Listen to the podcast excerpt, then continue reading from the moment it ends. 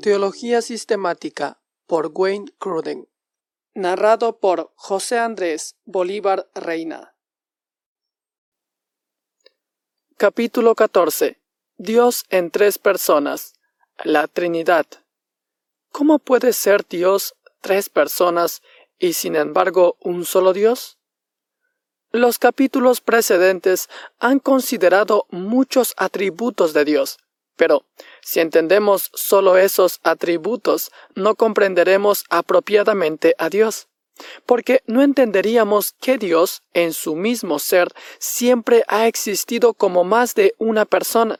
De hecho, Dios existe como tres personas y sin embargo es un solo Dios.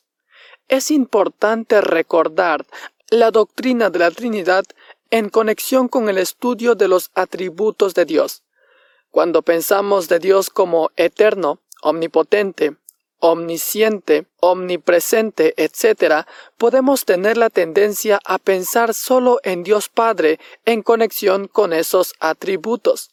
Pero la enseñanza bíblica sobre la Trinidad nos dice que todos los atributos de Dios son verdad de las tres personas, porque cada una es plenamente Dios. Por tanto, Dios Hijo y Dios Espíritu Santo son también eternos, omnipresentes, omnipotentes, infinitamente sabios, infinitamente santos, infinitamente amor, omniscientes y todo lo demás. La doctrina de la Trinidad es una de las doctrinas más importantes de la fe cristiana. El estudio de las enseñanzas bíblicas sobre la Trinidad nos da una noción más profunda del asunto que es el centro de toda nuestra búsqueda de Dios. ¿Cómo es Dios en sí mismo? Aquí aprendemos que en sí mismo, en su propio ser, Dios existe en las personas del Padre, Hijo y Espíritu Santo, y sin embargo es un solo Dios. Explicación y base bíblica podemos definir la doctrina de la Trinidad como sigue. Dios existe eternamente como tres personas, Padre, Hijo y Espíritu Santo, y cada persona es plenamente Dios, y hay un solo Dios. La doctrina de la Trinidad se revela progresivamente en la Biblia. Primero tenemos la revelación parcial en el Antiguo Testamento. La palabra Trinidad nunca se halla en la Biblia, aunque la idea que denota la palabra se enseña en muchos lugares. La palabra Trinidad quiere decir triunidad o tres en uno. Se usa para resumir la enseñanza bíblica de que Dios es tres personas y sin embargo un solo Dios. A veces algunos piensan que la doctrina de la Trinidad se halla solo en el Nuevo Testamento y no en el Antiguo. Si Dios ha existido eternamente como tres personas, sería sorprendente no hallar indicaciones de eso en el Antiguo Testamento. Aunque la doctrina de la Trinidad no se halla explícitamente en el Antiguo Testamento, varios pasajes sugieren o incluso implican que Dios existe como más de una persona. Por ejemplo, según Génesis 1.26, Jesús dijo, hagamos al ser humano a nuestra imagen y semejanza. ¿Qué significa el verbo en plural, hagamos, y el pronombre plural, nuestra? Algunos han sugerido que son plurales de majestad, una forma de hablar que el rey solía usar para decir, por ejemplo, nos complace concederte tu petición. Sin embargo, en el hebreo del Antiguo Testamento no hay otros ejemplos de que un monarca use verbos plurales o pronombres plurales para referirse a sí mismo con un plural de majestad. Así que esta opinión no tiene evidencia que la respalde. Otra opinión es que Dios aquí está hablándole a los ángeles, pero los ángeles no participaron de la creación del hombre, ni tampoco el hombre fue creado a imagen y semejanza de los ángeles. Así que esta idea no es convincente. La mejor explicación es que ya en el primer capítulo de Génesis tenemos una indicación de pluralidad de personas en Dios mismo. no se nos dice cuántas personas y no tenemos nada que se acerque a una doctrina completa de la Trinidad, pero se implica que interviene más de una persona. Lo mismo se puede decir de Génesis 3:22. El ser humano ha llegado a ser como uno de nosotros, pues tiene conocimiento del bien y del mal. Génesis 11:7 dice, será mejor que bajemos a confundir su idioma para que ya no se entiendan entre ellos mismos. E Isaías 6:8 dice, ¿A quién enviaré? ¿Y quién irá por nosotros? Note la combinación de singular y plural en la misma oración del último pasaje. Es más, hay pasajes en donde a una persona se le llama Dios o el Señor y se distingue de otra persona de quien también se dice que es Dios. En Salmo 45, 6 al 7, el salmista dice, Tu trono, oh Dios, permanece para siempre. Tú amas la justicia y odias la maldad. Por eso Dios te escogió a ti y no a tus compañeros. Tu Dios te ungió con perfume de alegría.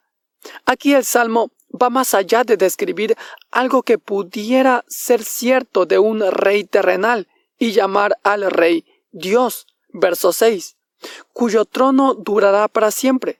Pero luego, hablando a la persona que llama Dios, el autor dice que por eso Dios te escogió a ti y no a tus compañeros. Verso 7. Así que a dos personas separadas se les llama Dios, en hebreo Elohim. En el Nuevo Testamento, el autor de Hebreos cita este pasaje y lo aplica a Cristo tu trono, oh Dios, permanece por los siglos de los siglos. Hebreos 1.8. De modo similar, en el Salmo 110.1, David dice, Así dijo el Señor a mi Señor, siéntate a mi diestra hasta que ponga a tus enemigos por estrado de tus pies. Jesús apropiadamente entiende que David se refiere a dos personas separadas como Señor. Mateo 22, 41 al 46. Pero, ¿quién es el Señor de David sino Dios mismo? ¿Y quién podría decirle a Dios, siéntate a mi derecha, excepto alguien que sea también completamente Dios? Desde la perspectiva del Nuevo Testamento, podemos parafrasear este versículo así.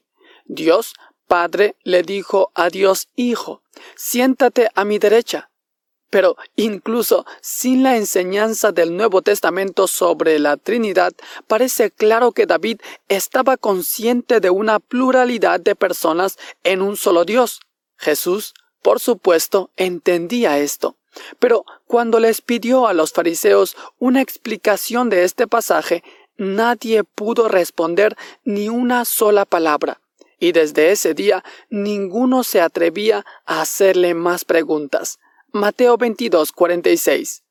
A menos que estén dispuestos a reconocer una pluralidad de personas en un solo Dios, los intérpretes judíos de la Biblia hasta este día no tienen una explicación más satisfactoria del Salmo 110.1 o de Génesis 1.26 o de los demás pasajes que acabamos de considerar que la que tuvieron en el día de Jesús.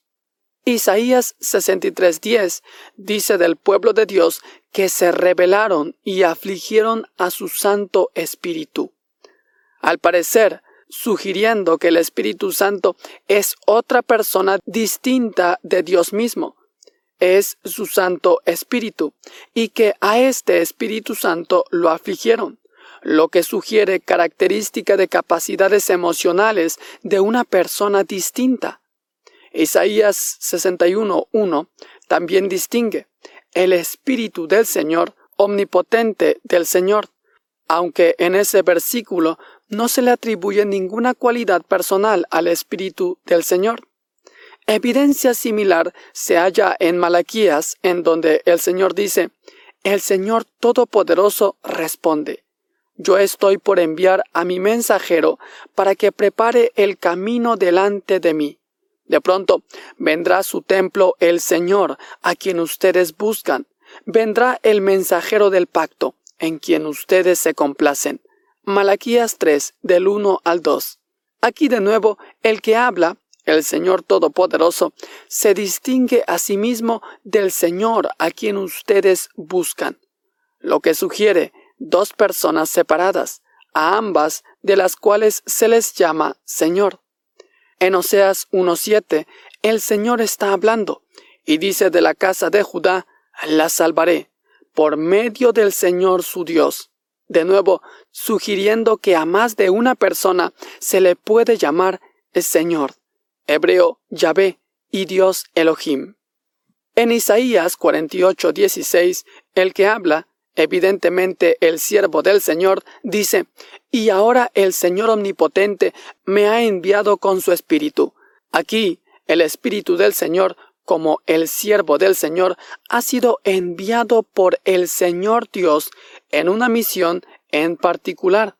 El paralelo entre los dos objetos del envío, a mí y a su espíritu, encajaría con el concepto de ver a ambos como personas distintas. Parece significar más que simplemente el Señor me ha enviado a mí y a su poder. De hecho, desde una perspectiva completa del Nuevo Testamento, que reconoce a Jesús el Mesías como el verdadero siervo del Señor que predicen las profecías de Isaías. Isaías 48:16 tiene implicaciones trinitarias. Dice, y ahora el Señor Omnipotente me ha enviado con su Espíritu. Si las dice Jesús, el Hijo de Dios, se refiere a las tres personas de la Trinidad. Todavía más, varios pasajes del Antiguo Testamento que hablan del ángel del Señor sugieren una pluralidad de personas en Dios.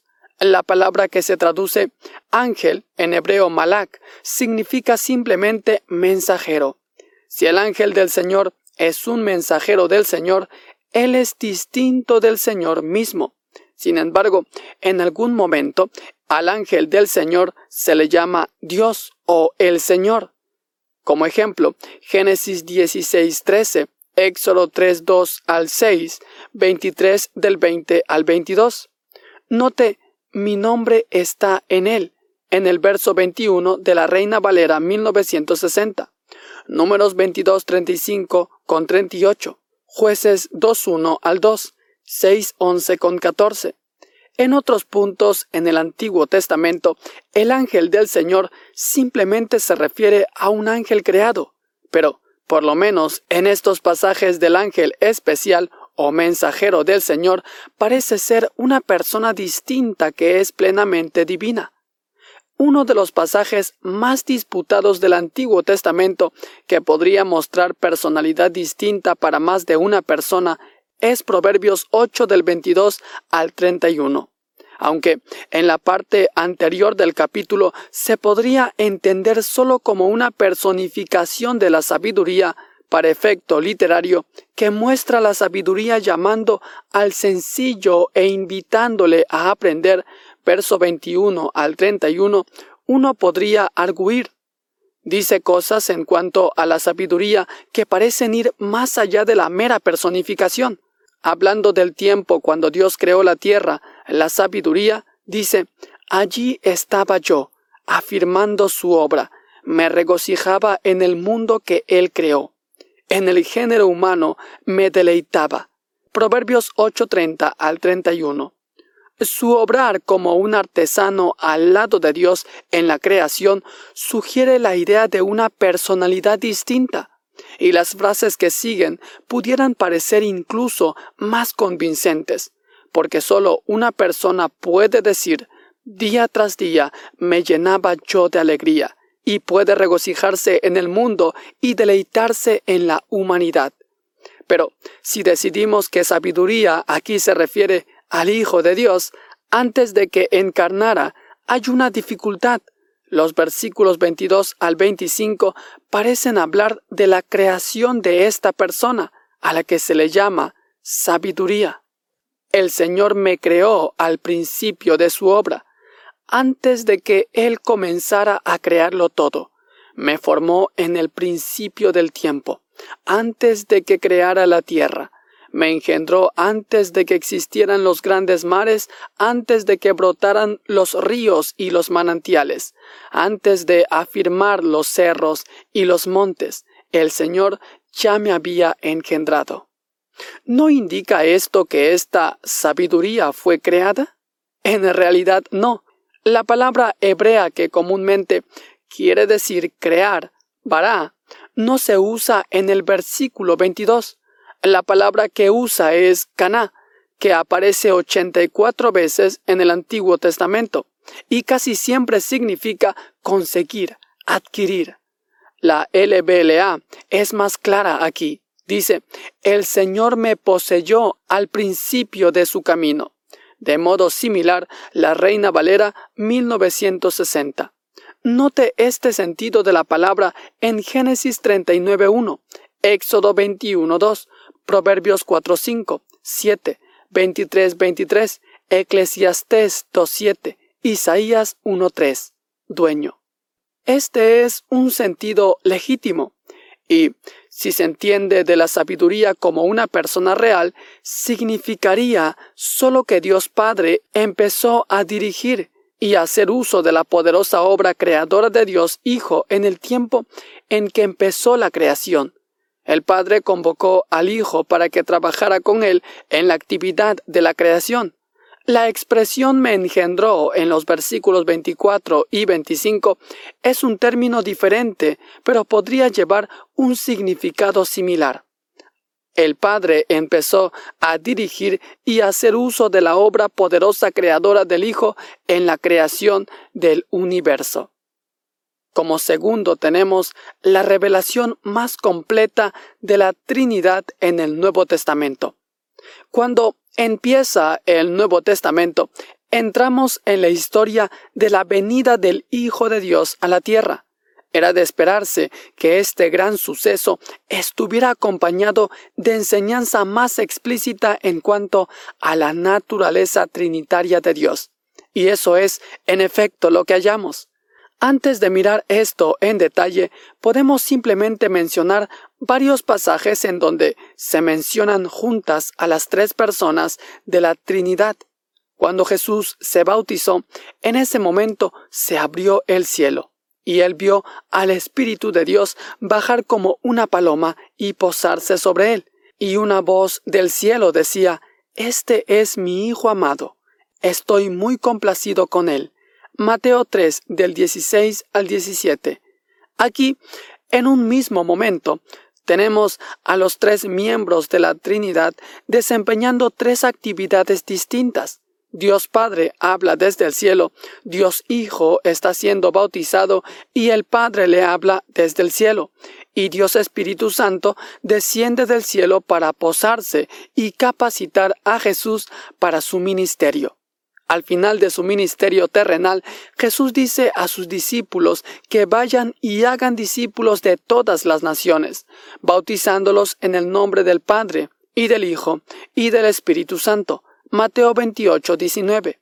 Los mismos nombres, Padre e Hijo, tomados de la familia, la más familiar de las instituciones humanas, indican muy fuertemente que el Padre y el Hijo son personas distintas, cuando se pone al Espíritu Santo en la misma expresión y en el mismo nivel de las otras dos personas, es difícil evadir la conclusión de que al Espíritu Santo también se le ve como una persona de igual posición que el Padre y el Hijo cuando nos damos cuenta de que los autores del Nuevo Testamento generalmente usan el nombre Dios en el griego Teos para referirse a Dios Padre y el nombre Señor en el griego Curios para referirse a Dios Hijo, es claro que hay otra expresión trinitaria en 1 Corintios 12, 4 al 6, que dice, ahora bien, hay diversos dones, pero un mismo espíritu. Hay diversas maneras de servir, pero un mismo Señor. Hay diversas funciones, pero es un mismo Dios el que hace todas las cosas en todos. De modo similar, el último versículo de 2 de Corintios es una expresión trinitaria, que la gracia del Señor Jesucristo, el amor de Dios y la comunión del Espíritu Santo sean con todos ustedes. Segunda de Corintios 13:14. Vemos a las tres personas mencionadas separadamente.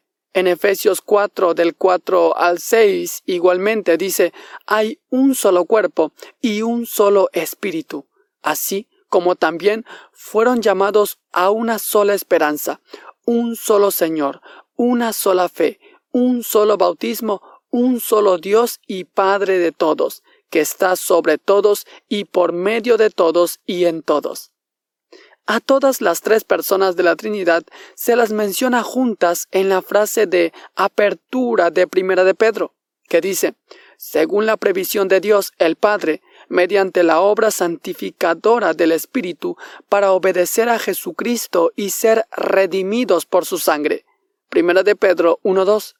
Y en Judas 20:21 leemos lo siguiente. Ustedes, en cambio, queridos hermanos, manténganse en el amor de Dios, edificándose sobre la base de su santísima fe y orando en el Espíritu Santo, mientras esperan que nuestro Señor Jesucristo, en su misericordia, les conceda vida eterna. Sin embargo, la traducción de la Reina Valera 1960 de 1 de Juan 5.7 no se debe usar en esta conexión.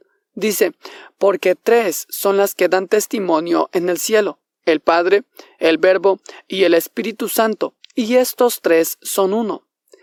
El problema con esta traducción es que se basa en un número muy pequeño de manuscritos griegos no confiables el más antiguo de los cuales procede del siglo XIV después de Cristo. Ninguna traducción moderna en inglés incluye esta traducción, y todas las omiten como también la mayoría de los manuscritos griegos de las principales tradiciones del texto, incluyendo varios manuscritos muy confiables del cuarto y quinto siglo después de Cristo, y también citas incluidas por los padres tales como Ireneo, 202 después de Cristo, Clemente de Alejandría, 212 después de Cristo, Tertuliano, murió después del 220 después de Cristo, y el gran defensor de la Trinidad, Atanasio, 373 después de Cristo. Ahora pasemos a ver que tres declaraciones resumen la enseñanza bíblica. En un sentido, la doctrina de la Trinidad es un misterio que jamás podremos entender por completo. Sin embargo, podemos entender algo de su verdad resumiendo las enseñanzas de la Biblia en tres afirmaciones. 1. Dios es tres personas. 2. Cada persona es plenamente Dios. 3. Hay un solo Dios. La siguiente sección desarrollará en más detalle cada una de estas afirmaciones. 1. Dios es tres personas. El hecho de que Dios es tres personas quiere decir que el Padre no es el Hijo. Son personas distintas. También quiere decir que el Padre no es el Espíritu Santo, sino que son personas distintas. Y quiere decir que el Hijo no es el Espíritu Santo.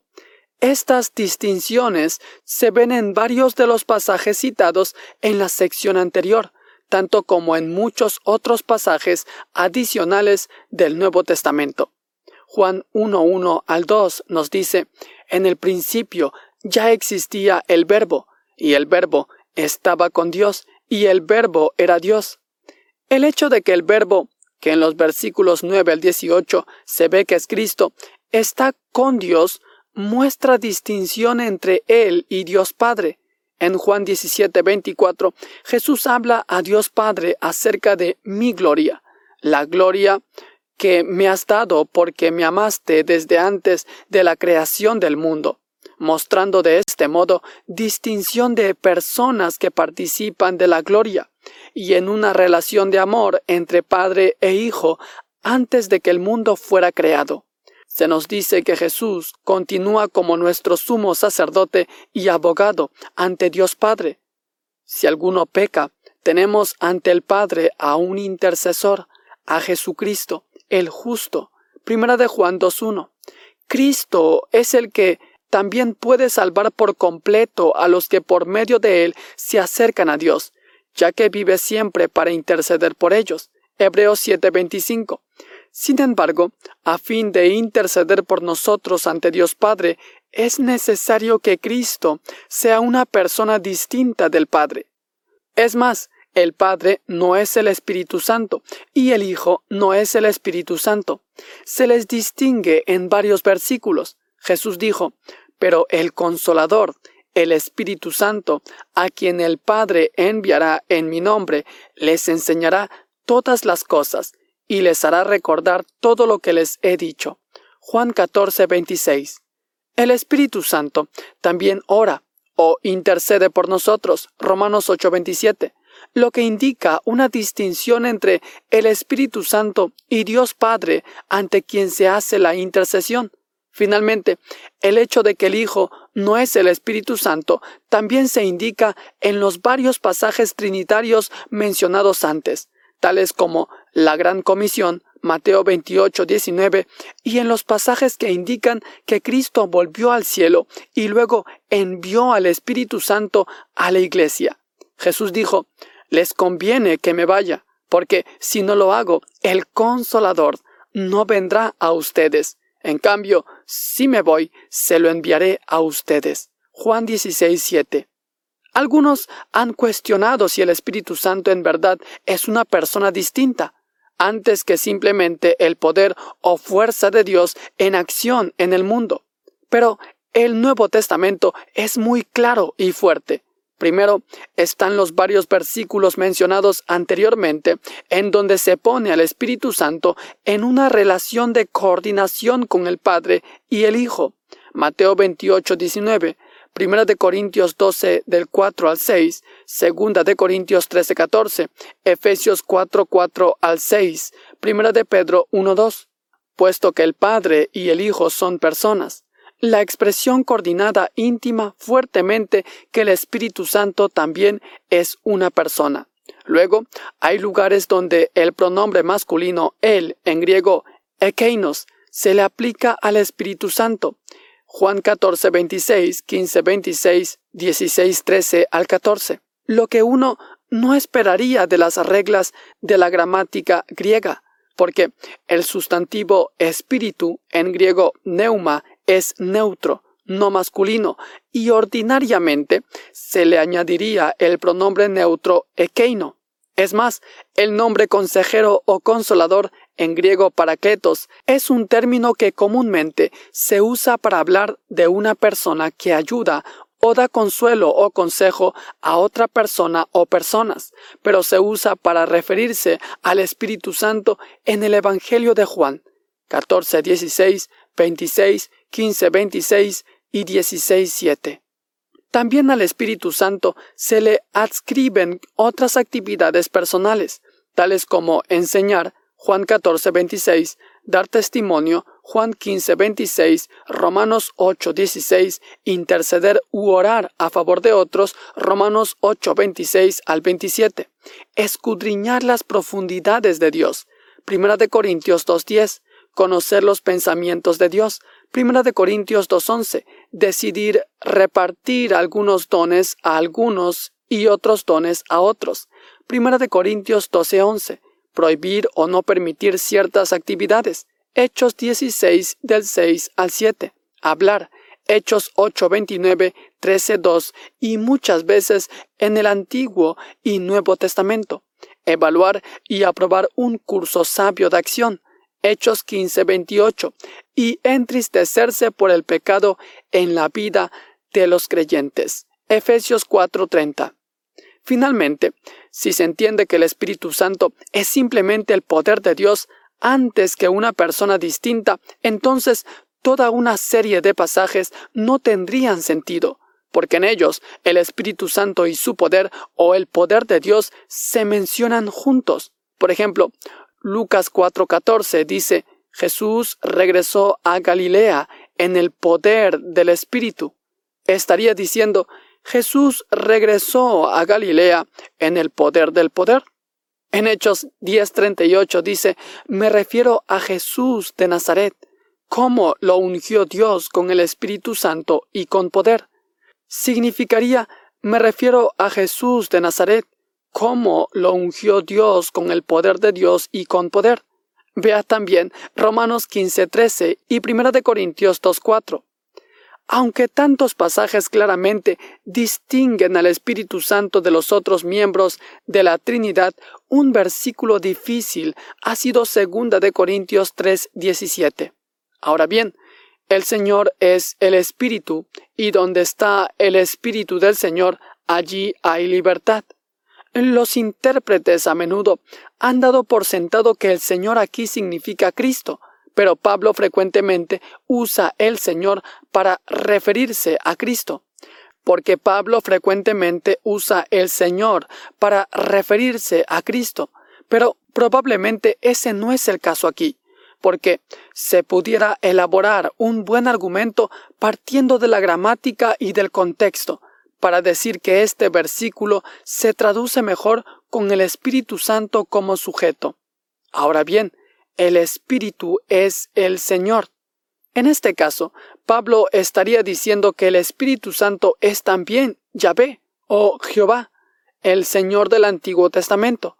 Note el claro trasfondo del Antiguo Testamento en este contexto, empezando en el verso 7. Teológicamente, esto sería muy aceptable, porque se podría decir con verdad que así como Dios Padre es Señor y Dios Hijo es Señor, en el pleno sentido del Antiguo Testamento de Señor como nombre de Dios, también el Espíritu Santo es aquel a quien se llama Señor en el Antiguo Testamento, y el Espíritu Santo, el que nos manifiesta especialmente la presencia del Señor en esta era del nuevo pacto. 2. Cada persona es plenamente Dios. Además del hecho de que las tres personas son distintas, el testimonio abundante de la Biblia es que cada persona es también plenamente Dios. Primero, Dios Padre es claramente Dios. Esto es evidente del primer versículo de la Biblia, en donde Dios creó los cielos y la tierra.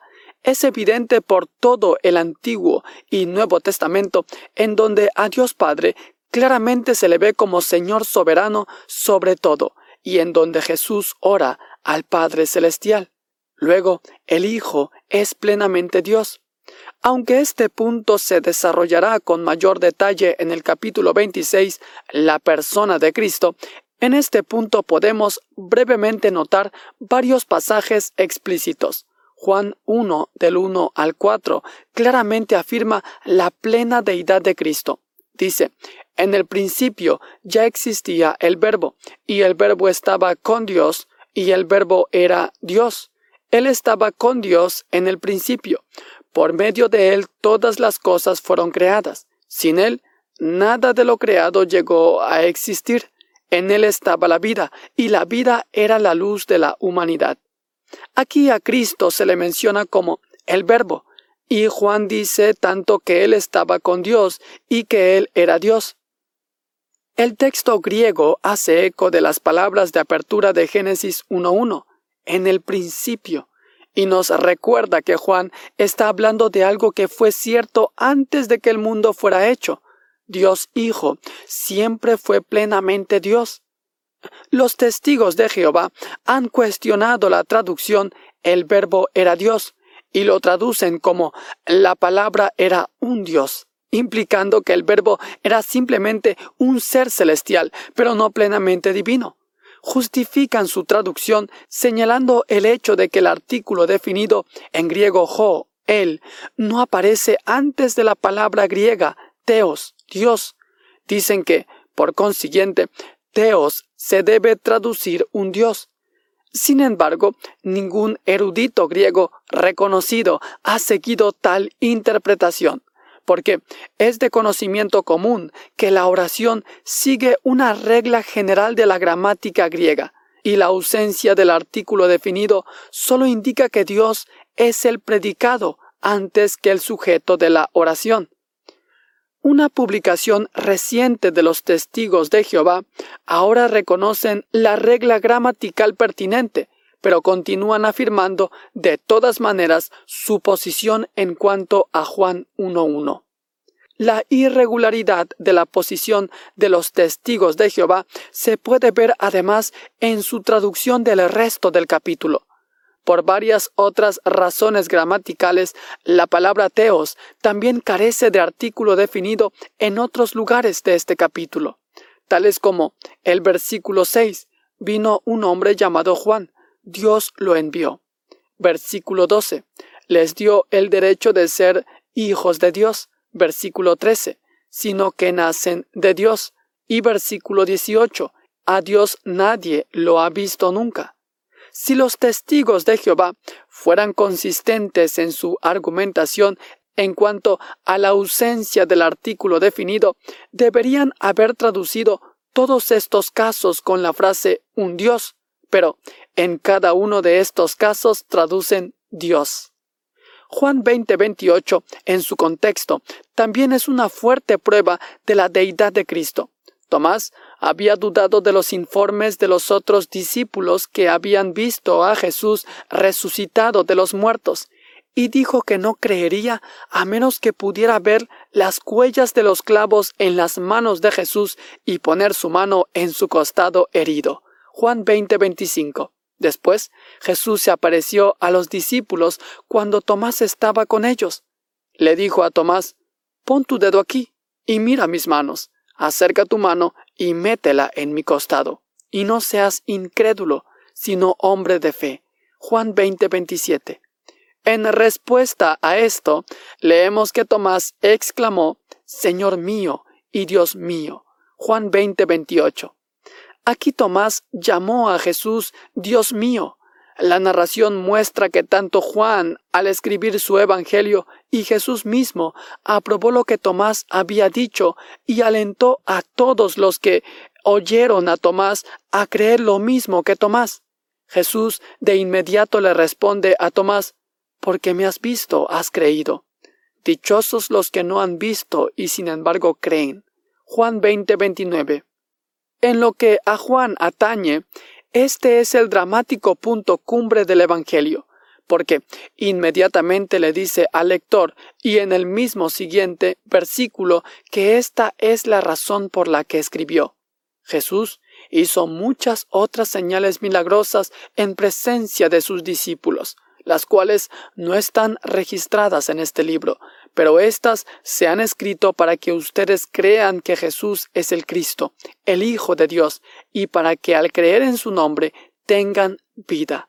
Juan 20, 30 al 31. Jesús habla de los que no le verán y sin embargo creerán. Y Juan de inmediato le dice a los lectores que ha incluido los acontecimientos escritos en su Evangelio para que ellos puedan creer también de esta manera, imitando a Tomás en su confesión de fe. En otras palabras, todo el Evangelio fue escrito para persuadir a las personas a imitar a Tomás, que sinceramente llamó a Jesús Señor mío y Dios mío. Debido a que Juan presenta esto como el propósito de su Evangelio, la oración cobra fuerza adicional. Otros pasajes que hablan de Jesús como plenamente divino incluyen Hebreos 1, en donde el autor dice que Cristo es la fiel imagen. Verso 3, en griego carácter, duplicado exacto, de la naturaleza o ser, en griego hypostasis, de Dios, lo que quiere decir que Dios Hijo duplica exactamente el ser o la naturaleza de Dios Padre en todo detalle. Cualquier atributo o poder que Dios Padre tiene, Dios Hijo lo tiene por igual. El autor pasa a referirse al Hijo como Dios en el versículo 8, pero con respecto al Hijo dice, Tu trono, oh Dios, permanece por los siglos de los siglos, y se le atribuye a Cristo la creación de los cielos, cuando dice de él, En el principio, oh Señor, tú afirmaste la tierra, y los cielos son la obra de tus manos. Hebreos 1.10, citando al Salmo 102.25. Tito 2.13 se refiere a nuestro gran Dios y Salvador Jesucristo, y segunda de Pedro 1.1 habla de la justicia de nuestro Dios y Salvador Jesucristo.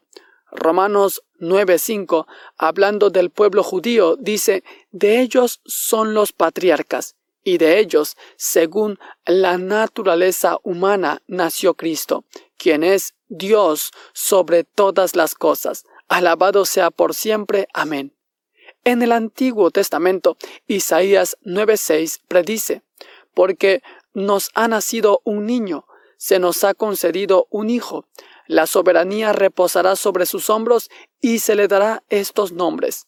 Consejero, admirable, Dios fuerte. Al aplicarse esta profecía a Cristo, se refiere a Él como Dios fuerte. Note la aplicación similar de los títulos Señor y Dios en la profecía de la venida del Mesías en Isaías 43, que dice, Preparen en el desierto un camino para el Señor, enderecen en la estepa un sendero para nuestro Dios citadas por Juan el Bautista en preparación para la venida de Cristo en Mateo 3.3. En el capítulo 26 abajo se considerarán muchos otros pasajes, pero estos deberían ser suficientes para demostrar que el Nuevo Testamento claramente se refiere a Cristo como plenamente Dios, como Pablo dice en Colosenses 2.9. Toda la plenitud de la divinidad habita en forma corporal en Cristo. Luego, el Espíritu Santo también es plenamente Dios. Una vez que entendemos que Dios Padre y Dios Hijo son plenamente Dios, las expresiones trinitarias en versículos como Mateo 28, 19 que dice, bautizándolos en el nombre del Padre y del Hijo y del Espíritu Santo, cobran significación para la doctrina del Espíritu Santo, porque muestran que al Espíritu Santo se le clasifica en un nivel igual con el Padre y el Hijo. Esto se puede ver si reconocemos lo inimaginable de que Jesús hubiera dicho algo como Bautícelos en el nombre del Padre y del Hijo y del Arcángel Miguel. Esto le habría dado a un ser creado una posición enteramente inapropiada, incluso para un arcángel. Los creyentes en todos los siglos pueden ser bautizados solamente en el nombre y por siguiente en una toma de carácter de Dios mismo. Note también los otros pasajes trinitarios mencionados arriba. 1 de Corintios 12, 4 al 6, 2 de Corintios 13, 14, Efesios 4, 4 al 6, 1 de Timoteo 1, 2, Judas 20 al 21. En Hechos 5 del 3 al 4, Pedro le pregunta a Ananías lo siguiente. ¿Cómo es posible que Satanás haya llenado tu corazón para que le mintieras al Espíritu Santo? No has mentido a los hombres, sino a Dios. De acuerdo a las palabras de Pedro, mentirle al Espíritu Santo es mentirle a Dios. Pablo dice en 1 Corintios 3, 16 lo siguiente, ¿no saben que ustedes son templo de Dios y que el Espíritu de Dios habita en ustedes? El templo de Dios es el lugar donde Dios mismo mora lo que Pablo explica por el hecho de que el Espíritu de Dios mora allí, de este modo, evidentemente igualando al Espíritu de Dios con Dios mismo. Lo que Pablo explica por el hecho de que el Espíritu de Dios mora allí, de ese modo, evidentemente igualando al Espíritu de Dios con Dios mismo. David pregunta en el Salmo 139 del 7 al 8 lo siguiente, ¿A dónde podría alejarme de tu espíritu? ¿A dónde podría huir de tu presencia? Si subiera al cielo, allí estás tú. Este pasaje atribuye al Espíritu Santo la característica divina de omnipresencia, algo que no se aplica a ninguna de las criaturas de Dios. Parece que David está igualando al Espíritu de Dios con la presencia de Dios. Huir del Espíritu de Dios es huir de su presencia. Pero si no hay ningún lugar a donde David pueda huir del Espíritu de Dios, entonces él sabe que donde quiera que vaya también tendrá que decir, tú estás allí. Pablo le atribuye al Espíritu Santo la característica divina de omnisciencia en 1 Corintios 2, 10 al 11, que dice, el Espíritu lo examina todo, hasta las profundidades de Dios. En efecto, ¿Quién conoce los pensamientos del ser humano sino su propio espíritu que está en él? Asimismo, nadie conoce los pensamientos de Dios, en griego, literalmente las cosas de Dios, sino el Espíritu de Dios. Es más, la actividad de dar el nuevo nacimiento a toda persona que nace de nuevo es obra del Espíritu Santo. Jesús dijo, yo te aseguro que quien no nazca de agua y del Espíritu no puede entrar en el reino de Dios. Lo que nace del cuerpo es cuerpo, lo que nace del espíritu es espíritu. No te sorprendas de que te haya dicho tienen que nacer de nuevo. Juan 3 del 5 al 7. Pero la obra de dar vida nueva espiritual a los seres humanos cuando se convierten es algo que solo Dios puede hacer. Primera de Juan 3.9, que dice, nacido de Dios. Este pasaje, por consiguiente, da otra indicación de que el Espíritu Santo es plenamente Dios. Hasta este punto tenemos dos conclusiones, y ambas se enseñan por profundamente toda la Biblia. 1.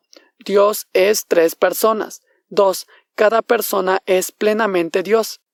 Si la Biblia enseñara solo estos dos hechos, no habría problema lógico por ningún lado en hacerlos encajar uno con otro, porque la solución obvia sería que hay tres dioses. El Padre es plenamente Dios, el Hijo es plenamente Dios y el Espíritu Santo es plenamente Dios. Tendríamos un sistema en donde hay tres seres igualmente divinos. Tal sistema de creencias se llamaría politeísmo, o más específicamente triteísmo, o la creencia en tres dioses. Pero eso dista mucho de lo que la Biblia enseña.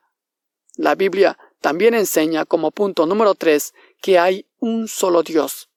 La Biblia dice claramente que hay un Dios y solo uno. Las tres personas diferentes de la Trinidad son una, no solo en propósito y en acuerdo en lo que piensan, sino que son una en esencia, una en su naturaleza esencial. En otras palabras, Dios es un solo ser, no hay tres dioses, hay un solo Dios. Uno de los pasajes más conocidos del Antiguo Testamento es Deuteronomio 6 del 4 al 5, que dice, Escucha Israel, el Señor nuestro Dios es el único Señor. Ama al Señor tu Dios con todo tu corazón y con toda tu alma y con todas tus fuerzas. Cuando Moisés canta en Éxodo 15 a 11 dice, ¿quién, Señor, te compara entre los dioses? ¿Quién se te compara en grandeza y santidad? Tú, hacedor de maravillas, nos impresionas con tus portentos.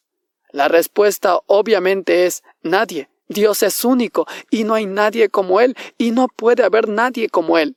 De hecho, Salomón ora lo siguiente, así todos los pueblos de la tierra sabrán que el Señor es Dios y que no hay otro. Primera de Reyes 8:60. Cuando Dios habla, repetidamente dice sin dejar duda que Él es el único Dios verdadero.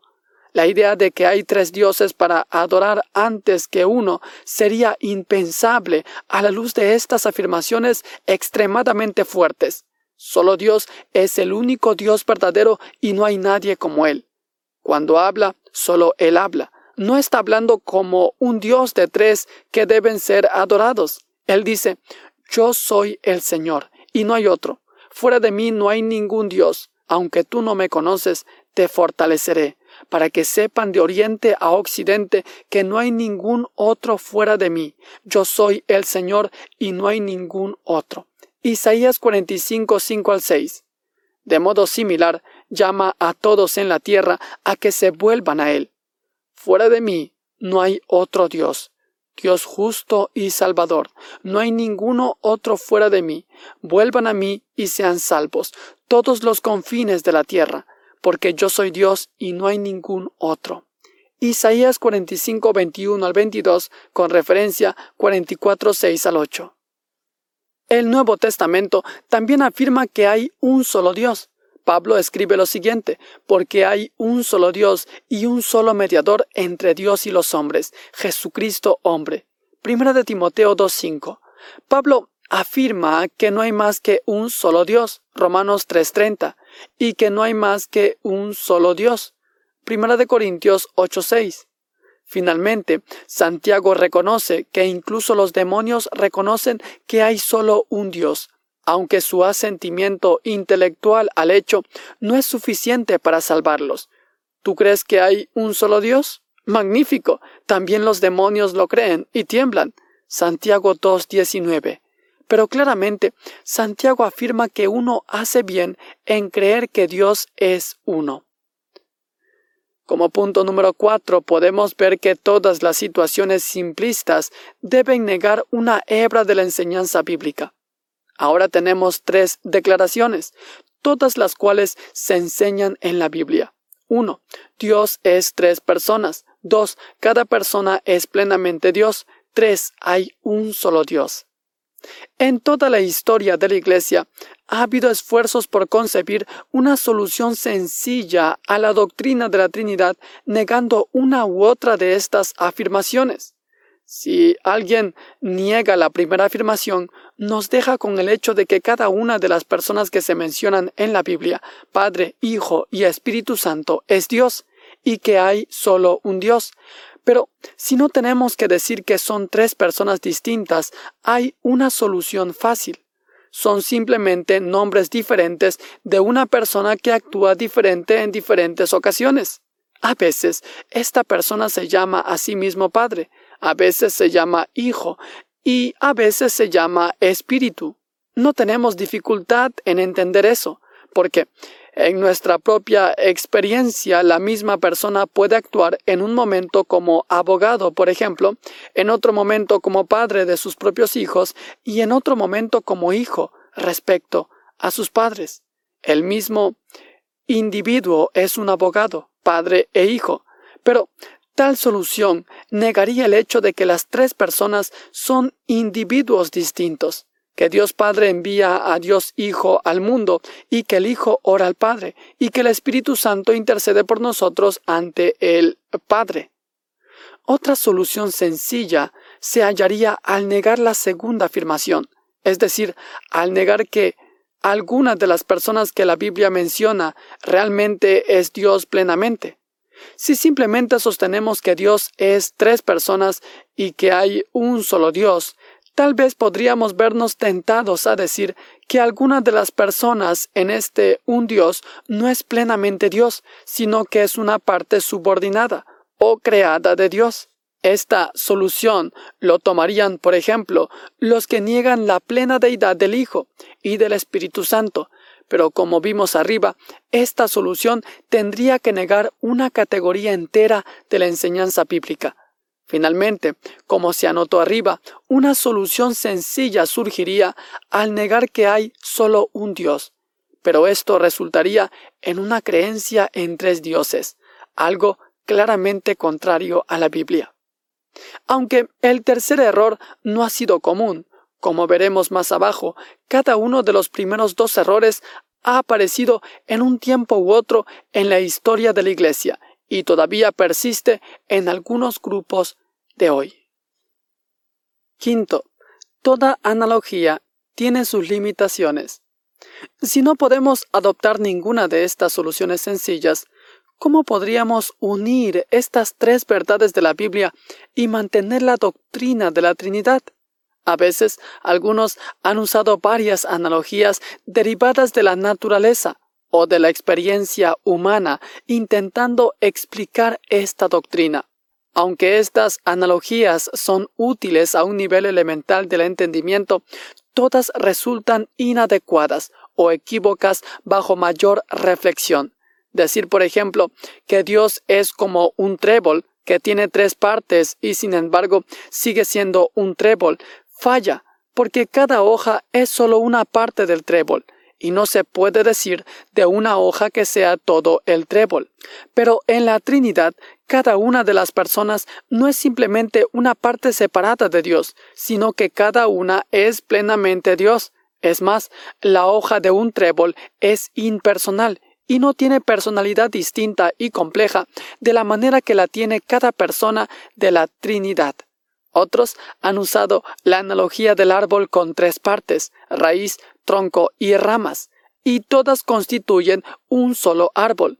Pero surge un problema similar, porque estas son solo partes de un árbol, y de ninguna de ellas se puede decir que sea todo el árbol.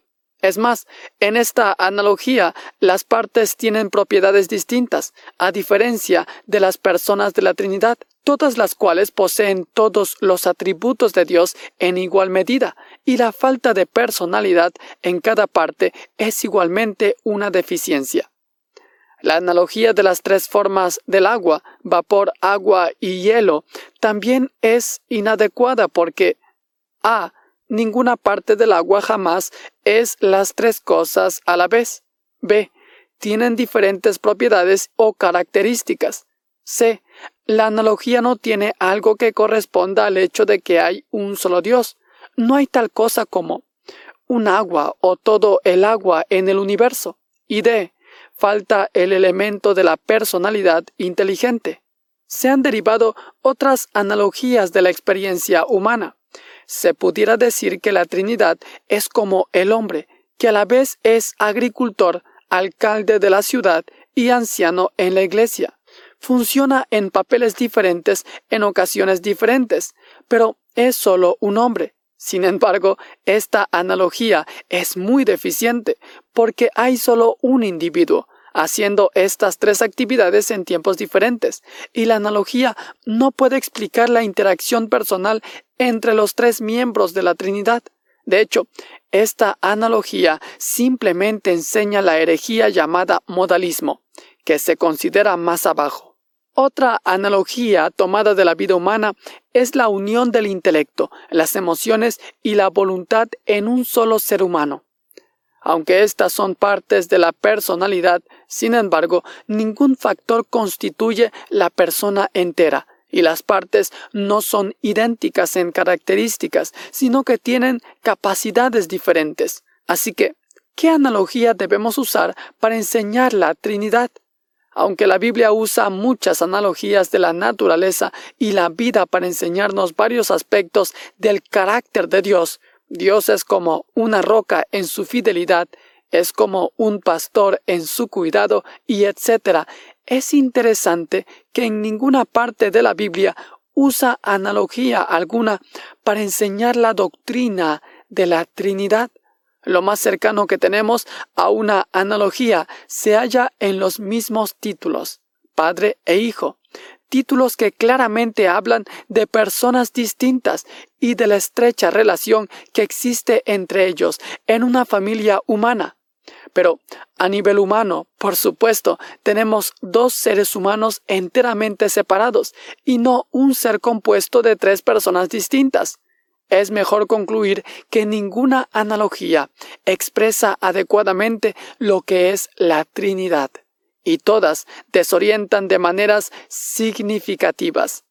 Sexto, Dios existe eterna y necesariamente como la Trinidad.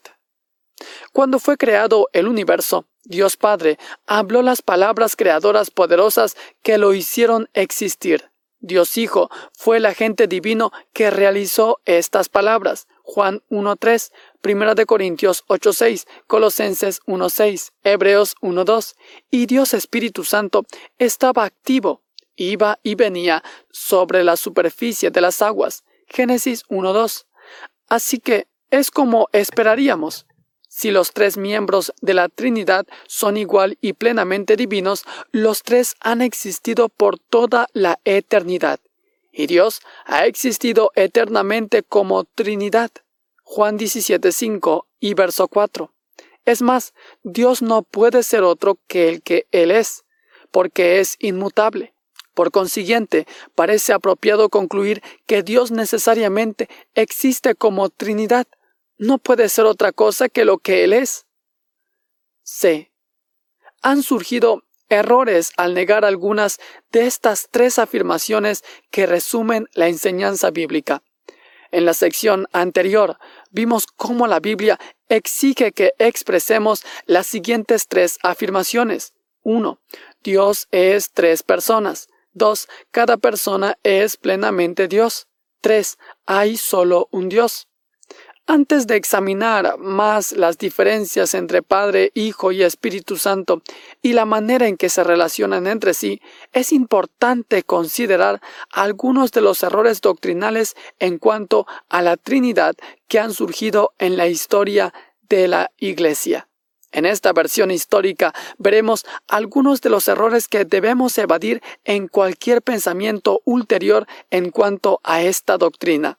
De hecho, los principales errores trinitarios que han surgido han resuelto debido a una negación de una u otra de estas tres afirmaciones primordiales. El primero es el modalismo. Este aduce que hay solo una persona que se nos presenta en tres formas o modos diferentes.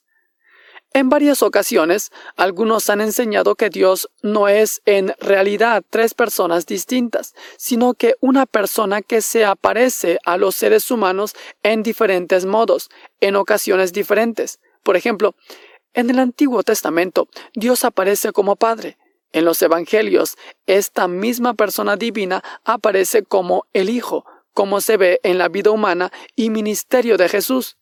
Después de Pentecostés, esta misma persona entonces se nos reveló como el Espíritu activo en la Iglesia.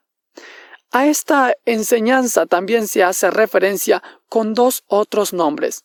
A veces se le llama sabelianismo, por un maestro llamado Sabelio, que vivió en Roma a principios del siglo III después de Cristo. Otro nombre que se le da al modalismo es monarquismo, modalista, debido a que esta enseñanza no solo dice que Dios se nos reveló en modos diferentes, sino también dice que hay un solo supremo gobernador, monarca, en el universo y que es Dios mismo, que consiste de solo una persona. El modalismo obtiene su atractivo del deseo de recalcar claramente el hecho de que solo hay un Dios. Puede aducir respaldo no solo de pasajes que hablan de un solo Dios, sino también de pasajes como Juan 10:30, que dice, El Padre y yo somos uno, y Juan 14:9 que dice, El que me ha visto a mí ha visto al Padre. Sin embargo, el último pasaje puede simplemente significar que Jesús revela plenamente el carácter de Dios Padre, y el pasaje anterior, Juan 10:30, en un contexto en el que Jesús afirma que realizará todo lo que el Padre le ha dado que haga y salvará a todos los que el Padre le ha dado, parece querer decir que Jesús y el Padre son uno en propósito, aunque también pudiera implicar unidad de esencia. La debilidad fatal del modalismo es el hecho de que debe negar las relaciones personales dentro de la Trinidad que aparecen en tantos lugares de la Biblia, o debe afirmar que éstas fueron simplemente una ilusión, no algo real. Por tanto, debe negar que hubo tres personas separadas en el bautismo de Jesús, donde el Padre habla desde el cielo y el Espíritu desciende sobre Jesús como una paloma debe decir que todas esas instancias en donde Jesús ora al Padre son una ilusión o una charada. La idea del Hijo o el Espíritu Santo intercediendo por nosotros ante Dios Padre se pierde. Finalmente, el modalismo, en última instancia, pierde la esencia de la doctrina de la expiación, es decir, la idea de que Dios envió a su Hijo como sacrificio sustitutivo, y que el Hijo llevó la ira de Dios en nuestro lugar y que el Padre, representando los intereses de la Trinidad, vio el sufrimiento de Cristo y quedó satisfecho. Isaías 53, 11. Es más, el modalismo niega la independencia de Dios, porque si Dios es solo una persona, no tiene capacidad de amar o comunicarse sin otras personas en su creación. Por consiguiente, fue necesario que creara al mundo y Dios ya no sería independiente de la creación. Vea el capítulo 12 sobre la independencia de Dios. Una presente denominación dentro del protestantismo definida ampliamente, la Iglesia Pentecostal Unida es modalista en su posición doctrinal. 2.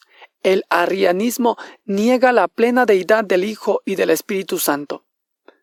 Veamos la controversia arriana. El término arrianismo se deriva de Arrio, obispo de Alejandría, cuyos puntos de vista fueron condenados en el concilio de Nicea en el 325 después de Cristo y que murió en el 336 después de Cristo. Arrio enseñaba que Dios Padre en cierto momento creó al Hijo y que antes de ese tiempo el Hijo no existía, ni tampoco el Espíritu Santo, sino solo el Padre. Por tanto, aunque el Hijo es un ser celestial que existía antes que el resto de la creación y que es mucho mayor que todo el resto de la creación, con todo no es igual al Padre en todos sus atributos. Se puede incluso decir que es como el Padre o similar al Padre en su naturaleza, pero no se puede decir que sea de la misma naturaleza como el Padre. Los arrianos dependen fuertemente en pasajes que llaman a Cristo el Hijo unigénito de Dios. Juan 1.14, 3.16, 18, Primera de Juan 4.9.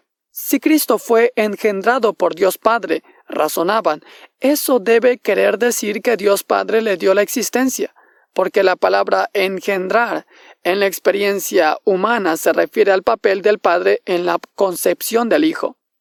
En Colosenses 1.15 hay respaldo adicional para el concepto arriano. Dice, Él es la imagen del Dios invisible, el primogénito de toda creación. ¿Acaso la expresión primogénito aquí no implica que el Hijo fue en un punto traído a existencia por el Padre? Y si esto es verdad del Hijo, necesariamente debe ser cierto del Espíritu Santo también. Pero estos pasajes no nos exigen creer la posición arriana. Colosenses 1.15, que llama a Cristo el primogénito de toda creación, se entiende mejor si se dice que quiere decir que Cristo tiene los derechos o privilegios del primogénito, es decir, de acuerdo al uso y costumbre bíblicos, el derecho de liderazgo o autoridad en la familia de la generación de uno Note Hebreos 12:16, en donde se dice de Esaú que vendió su primogenitura, la palabra griega prototokia es cognada del término protótocos, primogénito, en Colosenses 1:15. Así que Colosenses 1.15 significa que Cristo tiene los privilegios de autoridad y gobierno, privilegios que le pertenecen como primogénito, pero con respecto a toda la creación. La NIV en inglés traduce esto en forma útil, el primogénito sobre toda creación. En cuanto a los pasajes que dicen que Cristo fue el Hijo unigénito de Dios, la iglesia primitiva sintió tan fuertemente la fuerza de muchos otros pasajes que mostraban que Cristo era pleno y completamente Dios que concluyeron que lo que sea que unigénito significara no significaba creado. Por consiguiente, el credo niceno en 325 afirmó que Cristo era engendrado, no hecho. Creemos en un Dios Padre Todopoderoso, Hacedor de todas las cosas visibles e invisibles, y en un Señor Jesucristo, Hijo de Dios, engendrado del Padre, el unigénito, es decir, de la esencia del Padre, Dios de Dios, luz de luz, el mismo Dios del mismo Dios, engendrado, no hecho, pues es de una sustancia, homoousión, con el Padre. Esta misma frase la reafirmó el concilio de Constantinopla en 381. Además, la frase antes de todos los siglos se añadió después de engendrado del Padre, para mostrar que ese engendrado fue eterno. Nunca empezó a suceder, sino que es algo que había sido eternamente verdad de las relaciones entre el Padre y el Hijo. Sin embargo, la naturaleza de ese engendrado nunca se ha definido muy claramente, aparte de decir que tiene que ver con las relaciones entre el Padre y el Hijo, y que en algún sentido el Padre ha tenido eternamente primacía en esa relación. En repudio Adicional a la enseñanza de Arrio, el credo niceno insistía que Cristo era de la misma sustancia que el Padre. La disputa con Arrio tenía que ver con dos palabras que se hicieron famosas en la historia de la doctrina cristiana. Homouosis, de la misma naturaleza, y homo-oiosios, de naturaleza similar. La diferencia depende del significado diferente de dos prefijos griegos homo, que quiere decir mismo, y homoi, que quiere decir similar. Arrio se contentaba con decir que Cristo era un ser celestial sobrenatural y que fue creado por Dios antes de la creación del resto del universo, e incluso que era similar a Dios en su naturaleza. Por tanto, Arrio aceptaba la palabra homo o iusios. Pero el concilio de Nicea en 325 y el concilio de Constantinopla en 381 se dieron cuenta de que esto no era suficiente. Porque si Cristo no era exactamente de la misma naturaleza del Padre, no es plenamente Dios. Así que ambos concilios insistieron en que los creyentes ortodoxos confiesen que Jesús es homoousios, de la misma naturaleza de Dios Padre. La diferencia entre las dos palabras era solo una letra, la letra griega iota, y algunos han criticado a la Iglesia por permitir que una disputa doctrinal sobre una sola letra consuma tanta tensión durante la mayor parte del siglo IV después de Cristo. Algunos se han preguntado ¿Podría algo ser más necio que discutir sobre una sola letra en una palabra? Pero la diferencia entre las dos palabras era profunda y la presencia o ausencia de la iota realmente marcaba la diferencia entre el cristianismo bíblico con una doctrina verdadera de la Trinidad y una herejía que no aceptaba la plena deidad de Cristo y por consiguiente no era trinitaria y a la larga destructiva para toda la fe cristiana. B. Subordinacionismo. Al afirmar que el Hijo era la misma naturaleza que el Padre, la Iglesia primitiva también excluyó una doctrina falsa relacionada, el subordinacionismo. En tanto que el arrianismo sostenía que el Hijo fue creado y no era divino, el subordinacionismo sostenía que el Hijo era eterno, no creado, y divino, pero con todo no igual al Padre en ser o atributos, el Hijo era inferior o subordinado en ser a Dios Padre.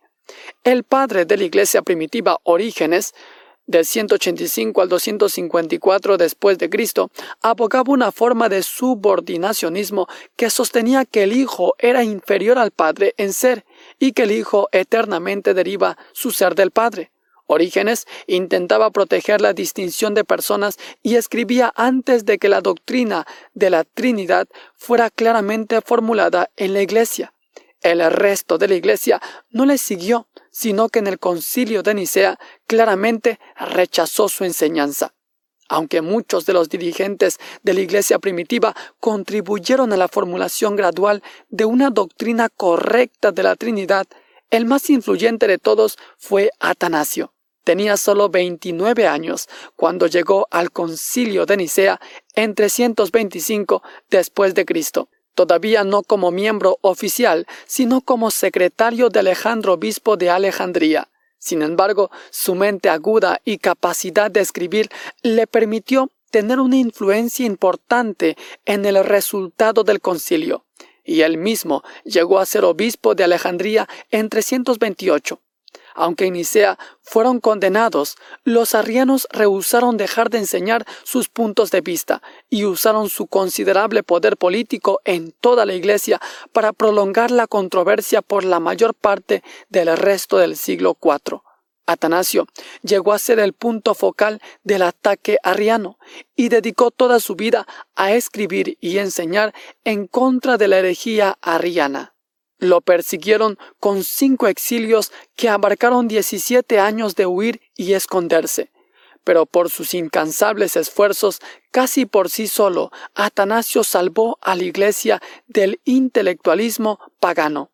El credo Atanasio, que lleva su nombre, no se piensa hoy que proceda de Atanasio mismo, pero es una afirmación muy clara de la doctrina trinitaria que ganó uso creciente en la Iglesia desde alrededor del 400 después de Cristo y en adelante, y todavía se usa en las iglesias católicas y protestantes hoy.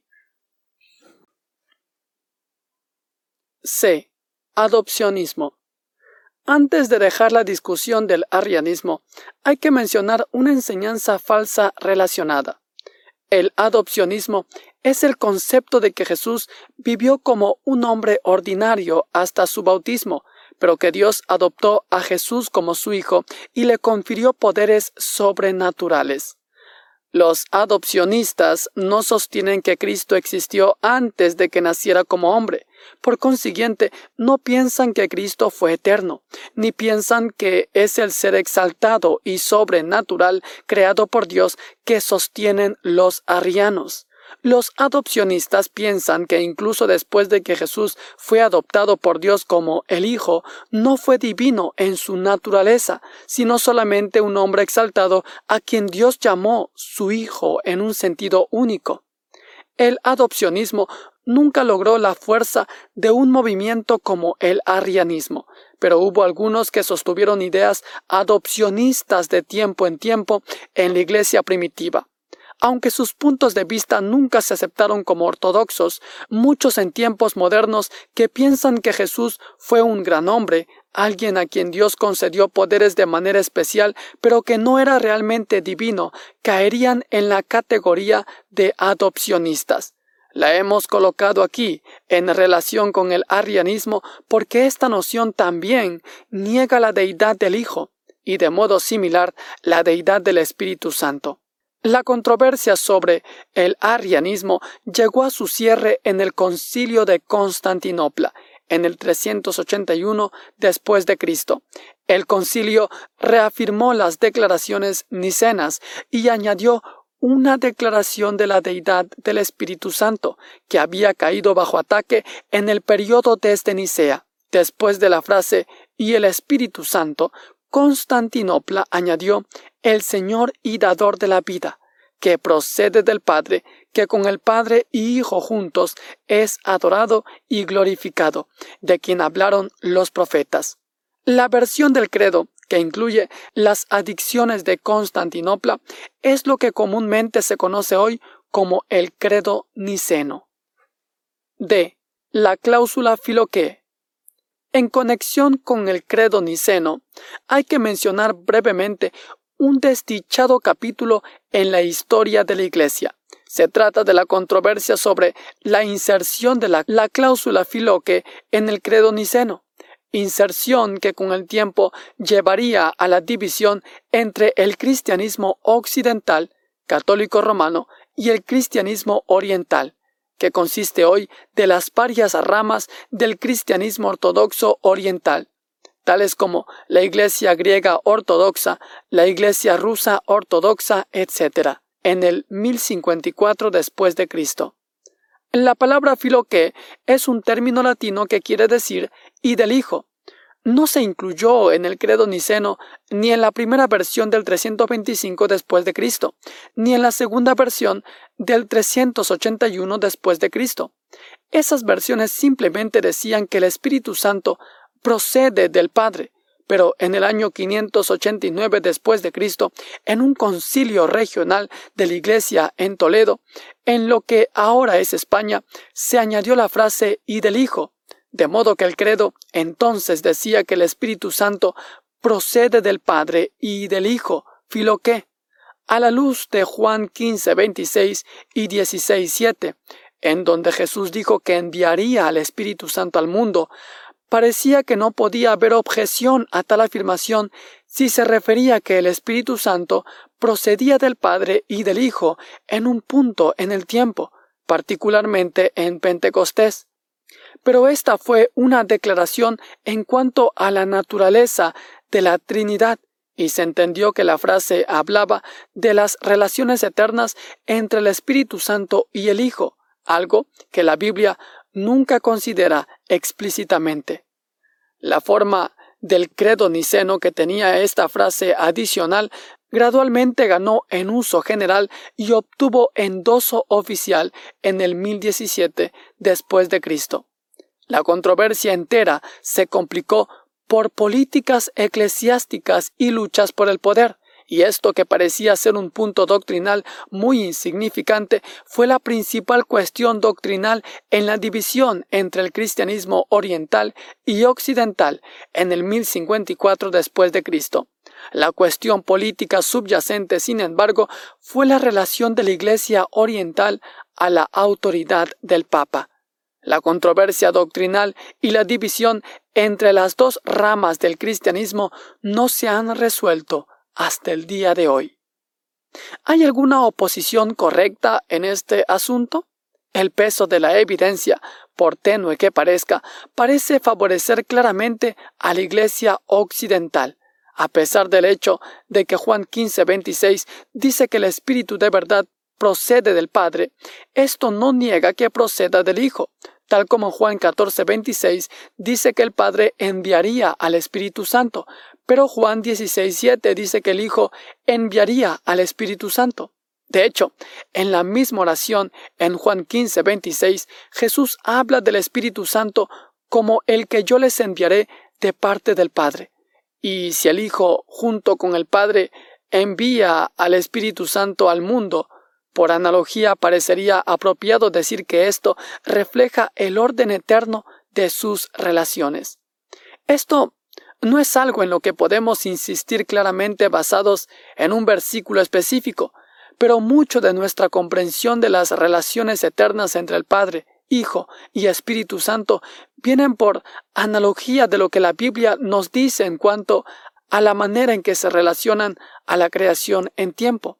Es más, la formulación oriental corre el peligro de sugerir una distancia innatural entre el Hijo y el Espíritu Santo, lo que conduce a la posibilidad de que incluso en la adoración personal un énfasis en una experiencia más mística inspirada por el Espíritu se pudiera buscar a costa del descuido de una adoración racionalmente entendible de Cristo como Señor. No obstante, la controversia fue en última instancia sobre un punto de doctrina tan oscuro, esencialmente las relaciones entre el Hijo y el Espíritu antes de la creación, que ciertamente no merecía una división en la Iglesia. E. La importancia de la doctrina de la Trinidad. ¿Por qué la Iglesia se preocupó tanto por la doctrina de la Trinidad del Hijo y del Espíritu Santo. Sí, lo es, porque esta enseñanza tiene implicaciones para la médula misma de la fe cristiana. ¿Es realmente esencial sostener la plena deidad del Hijo y del Espíritu Santo? Sí, lo es, porque esta enseñanza tiene implicaciones para la médula misma de la fe cristiana. Primero, la expiación está en juego. Si Jesús es solo un ser creado y no plenamente Dios, es difícil ver cómo Él, una criatura, pudo aguantar la total ira de Dios contra todos nuestros pecados. ¿Podría alguna criatura, por grande que sea, deberá salvarnos? Segundo, la justificación por la fe sola queda amenazada si negamos la plena deidad del Hijo. Esto se ve hoy en la enseñanza de los testigos de Jehová, que no creen en la justificación por la fe sola. Si Jesús no es plenamente Dios, tendríamos razón para dudar si en realidad podemos confiar en que Él nos salve completamente. ¿Podríamos realmente depender plenamente en alguna criatura en cuanto a nuestra salvación? Tercero, si Jesús no es un Dios infinito, ¿deberíamos orar a Él o adorarle? ¿Quién sino un Dios infinito y omnisciente podría oír y responder a todas las oraciones de todo el pueblo de Dios?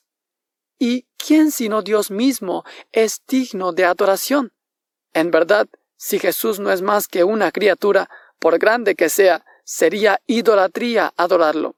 Y sin embargo, en el Nuevo Testamento nos ordena hacerlo. Filipenses 2.9 al 11, Apocalipsis 5.12 al 14. Cuarto, si alguien enseña que Cristo fue un ser creado, pero con todo, el que nos salva, esta enseñanza erróneamente empieza a atribuir crédito por la salvación a una criatura y no a Dios mismo. Pero esto exalta erróneamente a la criatura antes que al Creador, algo que la Biblia jamás nos permite hacer. Quinto, la independencia y naturaleza personal de Dios está en juego. Si no hay Trinidad, no hubo relaciones interpersonales dentro del ser de Dios antes de la creación, y sin relaciones personales es difícil ver cómo Dios pudiera ser genuinamente personal, sin la necesidad de una creación con la cual relacionarse. Sexto, la unidad del universo está en juego. Si no hay una pluralidad perfecta y perfecta unidad en Dios mismo, no tenemos base para pensar que pueda haber alguna unidad última entre los diversos elementos del universo. Claramente, en la doctrina de la Trinidad está en juego la esencia misma de la fe cristiana. Hermann Benwick dice que Atanasio entendió mejor que cualquiera de sus contemporáneos que el cristianismo se levanta o cae con la confesión de la deidad de Cristo y la Trinidad. Luego añade, en la confesión de la Trinidad palpita el corazón de la religión cristiana. Todo error resulta o se remonta a una reflexión más profunda, a una percepción equivocada de esta doctrina. 3. El triteísmo niega que haya un solo Dios. Una manera posible de intentar una reconciliación fácil de la enseñanza bíblica en cuanto a la Trinidad sería negar que hay solo un Dios. El resultado sería decir que Dios es tres personas y cada persona es plenamente Dios. Por consiguiente, hay tres dioses. Técnicamente este concepto se llamaría triteísmo.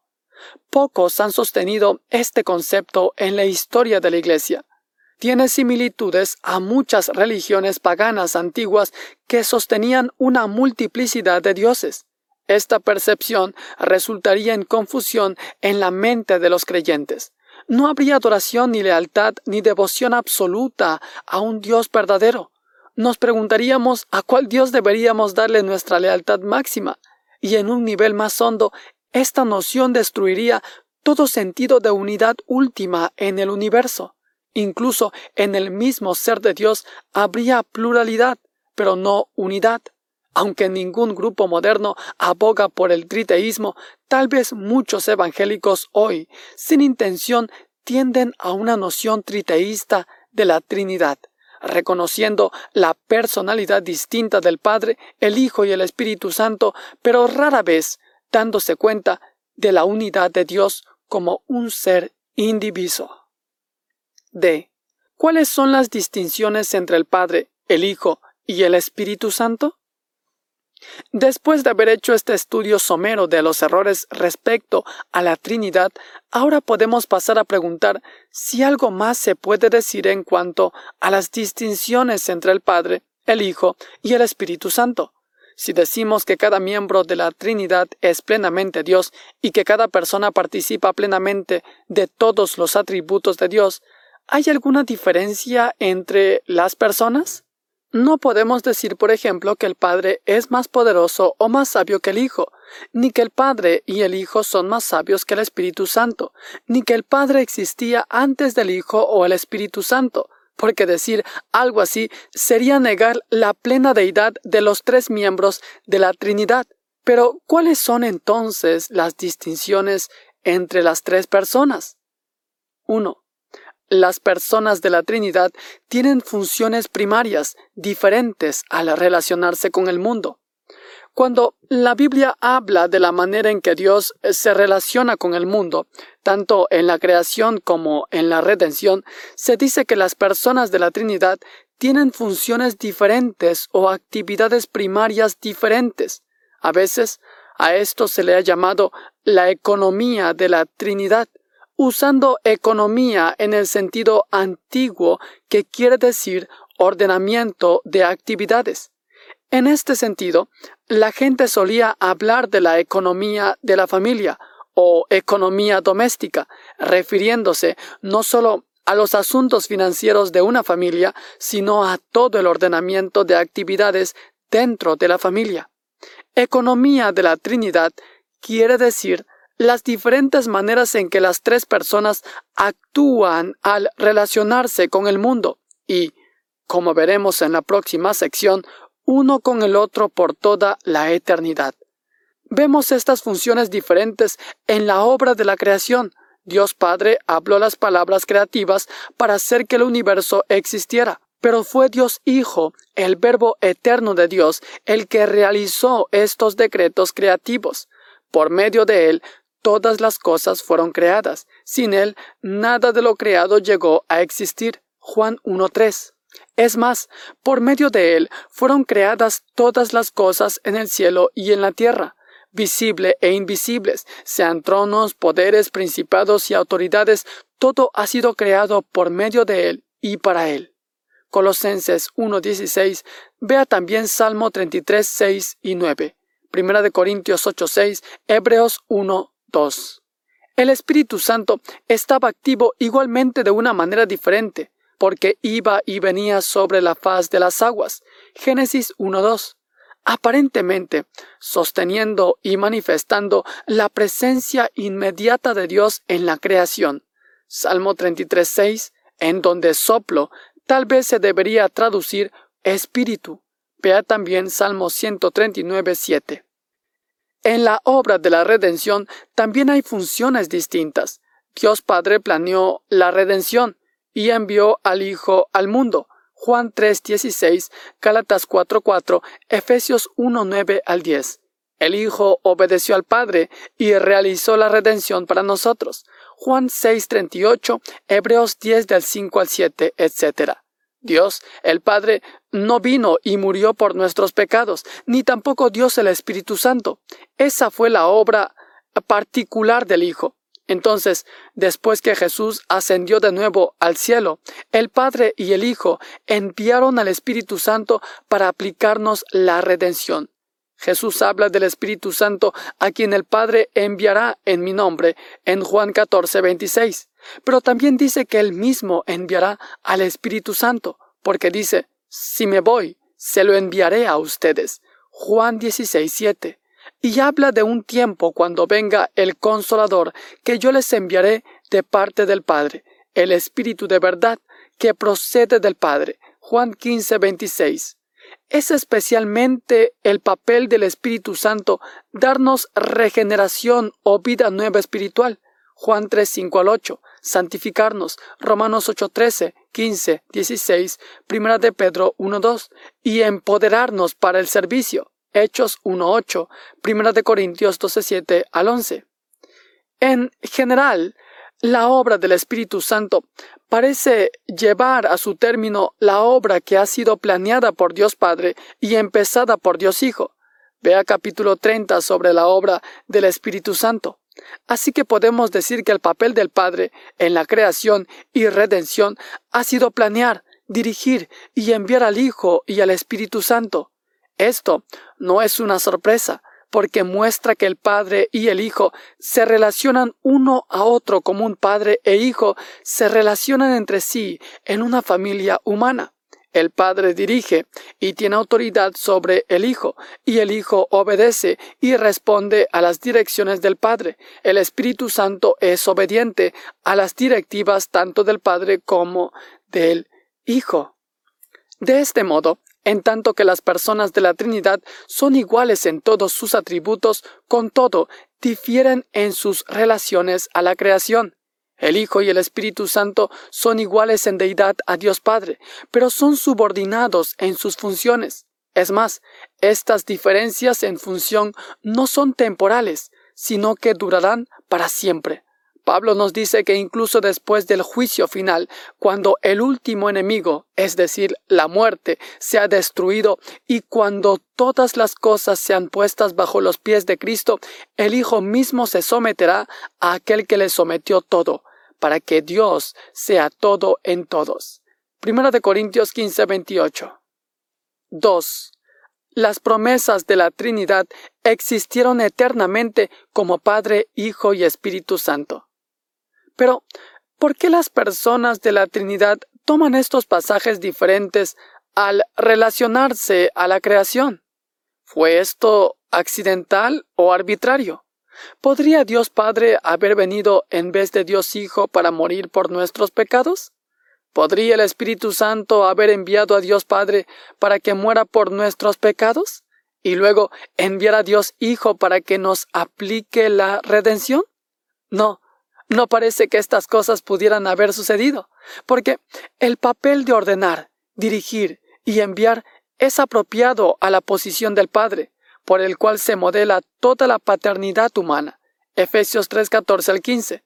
y el papel de obedecer e ir según el Padre envía y revelarnos a Dios es apropiado para el papel del Hijo, a quien también se le llama el Verbo de Dios. Juan 1, 1 al 5, 14, 18, 17, 4, Filipenses 2, 5 al 11. Estos papeles no se pudieran haber invertido. Ni el Padre habría dejado de ser el Padre, ni el Hijo habría dejado de ser Hijo. Por analogía de esa relación, podemos concluir que el papel del Espíritu Santo es también el que era apropiado a las relaciones que tenía con el Padre y el Hijo antes de que el mundo fuera creado. Segundo, antes de que el Hijo viniera a la tierra, e incluso antes de que el mundo fuera creado, por toda la eternidad, el Padre ha sido el Padre, el Hijo ha sido el Hijo, y el Espíritu Santo ha sido el Espíritu Santo. Estas relaciones son eternas y no algo que ocurrió solo en el tiempo. Podemos concluir esto, primero, de la inmutabilidad de Dios. Ve el capítulo 11. Si Dios existe como Padre, Hijo y Espíritu Santo, siempre ha existido como Padre, Hijo y Espíritu Santo. Podemos también concluir que las relaciones son eternas partiendo de otros versículos de la Biblia que hablan de las relaciones que los miembros de la Trinidad tenían entre sí antes de la creación del mundo. Por ejemplo, cuando la Biblia habla de la obra de Dios en la elección, como lo veremos en el capítulo 32, antes de la creación del mundo, habla del Padre escogiéndonos en el Hijo. Alabado sea Dios, Padre de nuestro Señor Jesucristo. Dios nos escogió en Él antes de la creación del mundo, para que seamos santos y sin mancha delante de Él. Efesios 1.3 al 4. El acto iniciador de escoger se atribuye a Dios Padre, que nos considera unidos a Cristo o en Cristo, antes de que siquiera existiéramos. De modo similar, de Dios Padre se dice de que a los que Dios conoció de antemano, también los predestinó a ser transformados según la imagen de su Hijo. Romanos 8:29. También leemos el preconocimiento de Dios Padre a distinción de las funciones particulares de los otros dos miembros de la Trinidad. Primera de Pedro 1.2 en la LBLA con referencia 1.20. Incluso de que el Padre dio a su Hijo unigénito Juan 3:16 y envió a su Hijo al mundo Juan 3:17 indican que hubo una relación entre Padre e Hijo antes de que Cristo viniera al mundo. El Hijo no llegó a ser el Hijo cuando el Padre lo envió al mundo. Más bien, el gran amor de Dios se muestra en el hecho de que uno que siempre fue el Padre dio al que siempre fue su Hijo unigénito porque tanto amó Dios al mundo que dio a su Hijo unigénito. Juan 3, 16. Pero cuando se cumplió el plazo, Dios envió a su Hijo. Gálatas 4, 4. Cuando la Biblia habla de la creación, de nuevo, habla del Padre creando por el Hijo, lo que indica una relación anterior a cuando empezó la creación. Ve a Juan 1.3, 1 de Corintios 8.6, Hebreos 1.12 también Proverbios 8:22 al 31. Pero en ninguna parte dice que el Hijo o el Espíritu Santo crearon a través del Padre. Estos pasajes, de nuevo, implican que hubo una relación del Padre como originador y del Hijo como agente adictivo antes de la creación y que esta relación hizo apropiado que diferentes personas de la Trinidad cumplieran los papeles que cumplieron. Por consiguiente, las diferentes funciones que vemos que realizan el Padre, el Hijo y el Espíritu Santo son simplemente resultados de una relación eterna entre las tres personas, que siempre ha existido y existirán por la eternidad. Dios siempre ha existido como tres personas distintas, Padre, Hijo y Espíritu Santo. Estas distinciones son esenciales en la misma naturaleza de Dios y no podría ser de otra manera. Finalmente, se pudiera decir que no hay diferencia en deidad, atributos o naturaleza esencial entre el Padre, Hijo y Espíritu Santo. Cada persona es plenamente Dios y tiene todos los atributos de Dios. Las únicas distinciones entre los miembros de la Trinidad son la manera en que se relacionan unos con otros y con la creación. En esas relaciones desempeñan papeles que son apropiados para cada persona. Esta verdad, en cuanto a la Trinidad, a veces se ha resumido en la frase igualdad ontológica, pero subordinación económica, en donde la palabra ontológica quiere decir ser. Otra manera de expresar esto más simplemente sería decir iguales en ser, pero subordinados en función. Ambas partes de esta frase son necesarias para una doctrina verdadera de la Trinidad. Si no tenemos igualdad ontológica, no todas las personas son plenamente Dios, pero si no tenemos subordinación económica, no hay diferencia inherente en la manera en que las tres personas se relacionan entre sí y consecuentemente no tenemos las tres personas distintas existiendo como Padre, Hijo y Espíritu Santo por toda la eternidad. Por ejemplo, si el Hijo no es eternamente subordinado al Padre en función, el Padre no es eternamente Padre y el Hijo no es eternamente Hijo. Esto querría decir que la Trinidad no ha existido eternamente. Por esto, la idea de igualdad eterna en ser, pero subordinación en función, ha sido esencial para la doctrina de la Trinidad en la Iglesia, desde que fuera aceptada en el credo niceno, donde dice que el Hijo fue engendrado del Padre antes de los siglos, y que el Espíritu Santo procede del Padre y del Hijo. Sorprendentemente, algunos escritos evangélicos recientes han negado la subordinación eterna en función entre los tres miembros de la Trinidad, pero ella ha sido claramente parte de la doctrina de la Trinidad en la Iglesia. En sus expresiones católica romana, protestante y ortodoxa, por lo menos desde Nicea, 325 después de Cristo. Por eso Charles Hodge dice, la doctrina nicena incluye uno, el principio de la subordinación del Hijo al Padre y del Espíritu al Padre y al Hijo, pero esta subordinación no implica inferioridad. La subordinación que se propone es solamente en lo que concierne al modo de subsistencia y operación.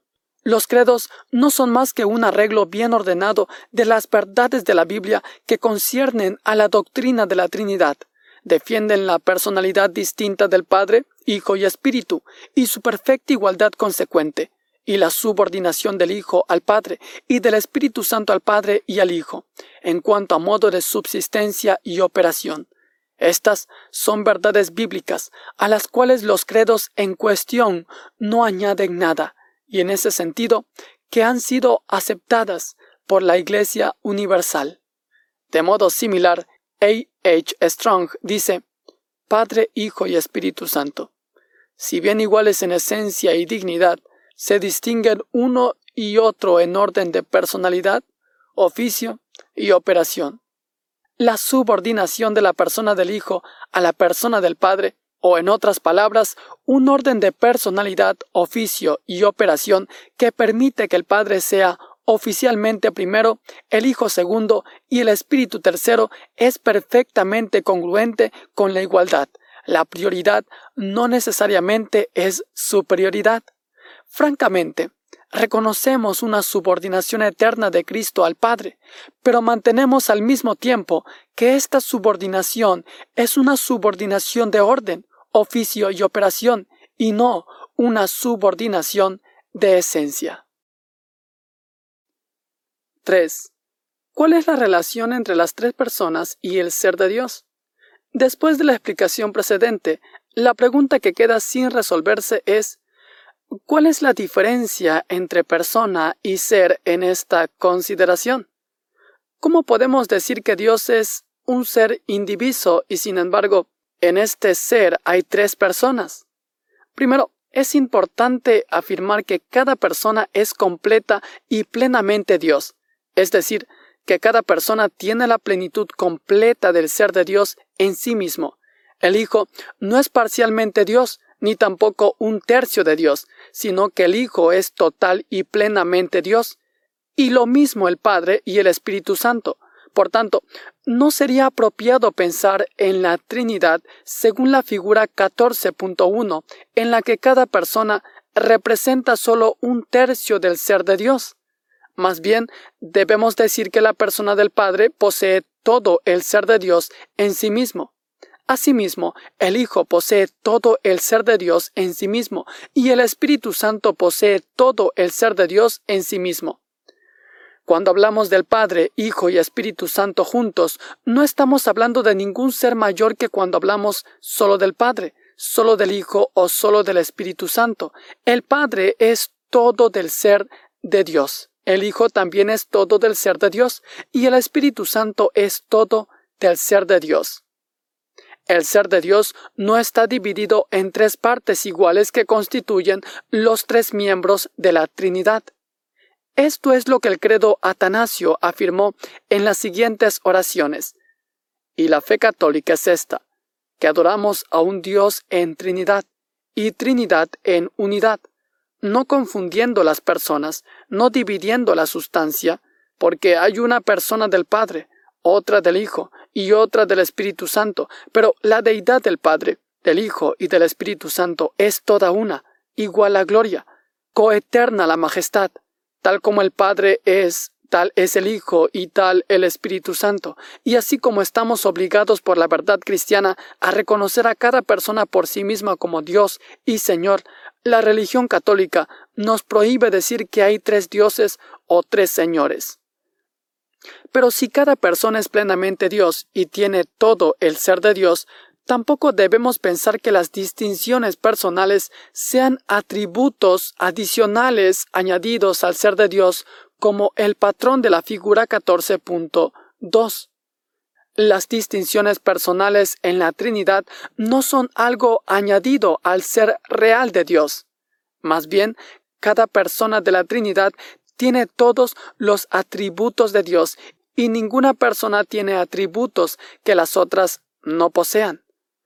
Por otro lado, debemos decir son realmente personas y que no son simplemente diferentes maneras de ver el ser de Dios.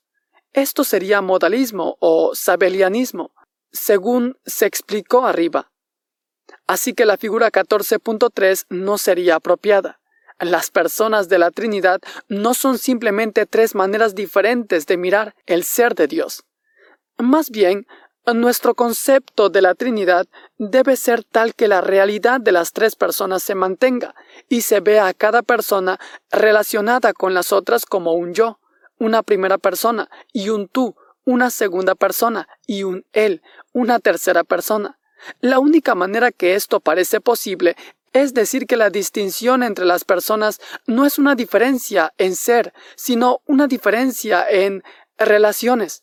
Esto es algo muy distante de nuestra experiencia humana, en donde toda persona humana diferente es diferente también en ser.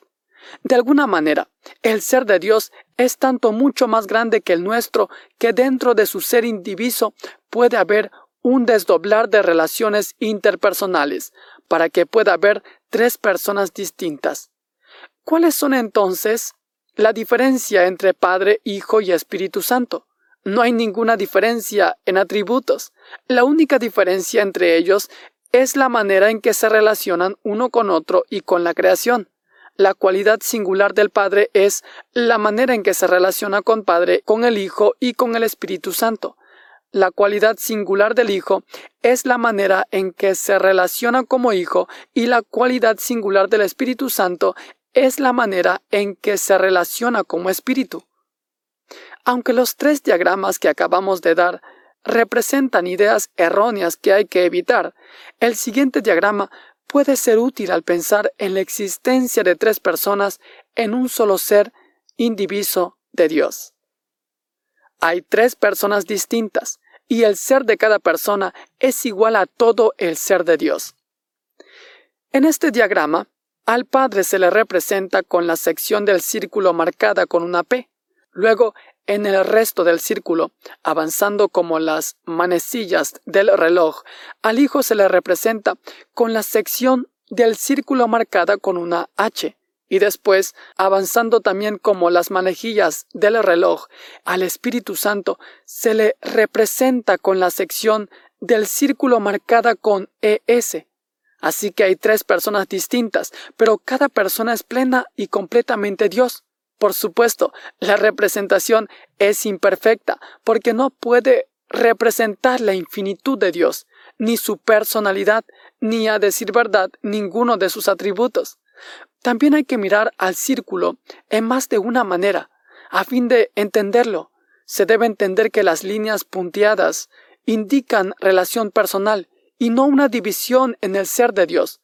Por tanto, el círculo mismo representa al ser de Dios, mientras que las líneas punteadas representan una forma de existencia personal, pero no una diferencia de ser. El diagrama puede, con todo, ayudarnos a guardarnos contra algunos malos entendidos. Nuestras personalidades humanas proveen otra analogía tenue que puede ayudar a pensar en cuanto a la Trinidad. Un hombre puede pensar en diferentes objetos fuera de sí mismo. Cuando hace esto, él es el sujeto que piensa. También puede pensar en sí mismo, y entonces él es el objeto de quien se está pensando. Así que, es a la vez sujeto y objeto. Es más, puede reflexionar en sus ideas en cuanto a sí mismo como una tercera cosa, ni sujeto ni objeto, sino pensamiento que él tiene como sujeto en cuanto a sí mismo como objeto. Cuando esto sucede, el sujeto, el objeto y los pensamientos son tres cosas distintas. Sin embargo, cada cosa de cierta manera incluye todo su ser. El hombre en su totalidad es el sujeto y el hombre en su totalidad es el objeto. Y los pensamientos, aunque en un sentido menor, son pensamientos en totalidad de sí mismos como persona. Pero si el desdoblamiento de la personalidad humana permite esta clase de complejidad, el desdoblamiento de la personalidad de Dios debe permitir mucha mayor complejidad que esto. Dentro del ser de Dios, el desdoblamiento de personalidades debe permitir la existencia de tres personas distintas, mientras cada persona sigue teniendo la totalidad de Dios en sí misma. La diferencia en personas debe ser de relación, no de ser. Y sin embargo, cada persona debe tener verdadera existencia. Esta forma tripersonal de ser está más allá de nuestra capacidad de entenderlo. Es una clase de existencia muy diferente de cualquier cosa que hayamos experimentado y muy diferente de todo lo demás en el universo. Debido a que la existencia de tres personas en un solo Dios es algo que está más allá de nuestra comprensión, la teología cristiana ha llegado a usar la palabra persona para hablar de estas diferencias en relaciones, no debido a que entendamos completamente lo que se quiere decir con la palabra persona al referirse a la Trinidad, sino más bien para que podamos decir algo en lugar de no decir nada. 4. ¿Podemos entender la doctrina de la Trinidad? Debemos estar advertidos por los errores que se han cometido en el pasado. Todos son el resultado de intentos de simplificar la doctrina de la Trinidad y hacerla completamente comprensible, eliminando todo su misterio. Esto jamás se podrá lograr. Sin embargo, no es correcto decir que no podemos entender nada de la doctrina de la Trinidad. Ciertamente podemos entender y saber que Dios es tres personas y que cada persona es plenamente Dios y que hay solo un Dios. Podemos saber estas cosas porque la Biblia las enseña. Es más, podemos saber algunas cosas en cuanto a la manera en que las personas se relacionan entre sí. Vea la sección anterior. Pero lo que no podemos entender completamente es cómo encajan todas esas enseñanzas bíblicas distintas. Nos preguntamos cómo puede haber tres personas distintas y cada persona tener todo el ser de Dios en sí misma. Y sin embargo, Dios es solo un ser indiviso. Esto somos incapaces de entender. Es más, es saludable espiritualmente para nosotros reconocer abiertamente que el ser de Dios es mucho más de lo que jamás podremos comprender. Esto nos hace humildes ante Dios y nos lleva a adorarle sin reserva. Pero también se debe decir que la Biblia no nos pide que creamos una contradicción, una contradicción sería hay un Dios y no hay un Dios. O Dios es tres personas y Dios no es tres personas. O incluso que sería similar a la afirmación previa Dios es tres personas y Dios es una persona. Pero decir que Dios es tres personas y hay un solo Dios no es una contradicción. Es algo que no entendemos y por consiguiente es un misterio o una paradoja, pero no debería ser problema para nosotros siempre que la Biblia enseñe claramente los diferentes aspectos del misterio. Porque en tanto que nosotros somos criaturas finitas y no deidad omnisciente, siempre habrá por toda la eternidad cosas que no entenderemos completamente. Louis Berkhoff sabiamente dice lo siguiente. La Trinidad es un misterio. El hombre no puede comprenderla ni hacerla inteligible. Es inteligible en algunas de sus relaciones y modos de manifestación, pero ininteligible en su naturaleza esencial. La dificultad real está en las relaciones en que las personas de la deidad tienen que ver con la esencia divina y una con otra. Y esta es una dificultad que la Iglesia no puede eliminar, sino solo tratar de reducir a su proporción apropiada mediante una definición apropiada de términos. Jamás ha tratado de explicar el misterio de la Trinidad, sino solamente formular la doctrina de la Trinidad de tal manera que se eviten los errores que la ponen en peligro. Berkhoff también dice, es especialmente cuando reflexionamos en las relaciones de las tres personas, cuando la esencia divina que todas las analogías nos fallan y llegamos a estar profundamente conscientes del hecho de que la Trinidad es un misterio mucho más allá, es la gloria incomprensible de la deidad. E. Aplicación. Debido a que Dios en sí mismo tiene unidad y diversidad, no es sorprendente que la unidad y la diversidad también se reflejen en las relaciones humanas que Él ha establecido. Vemos esto primero en el matrimonio. Cuando Dios creó al hombre a su imagen, no creó solo individuos aislados, sino que la Biblia nos dice que hombre y mujer los creó. Génesis 1.27. Y en la unidad del matrimonio, Génesis 2.24, vemos no una triunidad como Dios, pero por lo menos una asombrosa unidad de dos personas, personas que siguen siendo individuos distintos y sin embargo llegan a ser un cuerpo, mente y espíritu. Primera de Corintios 6, 16 al 20, Efesios 5, 31.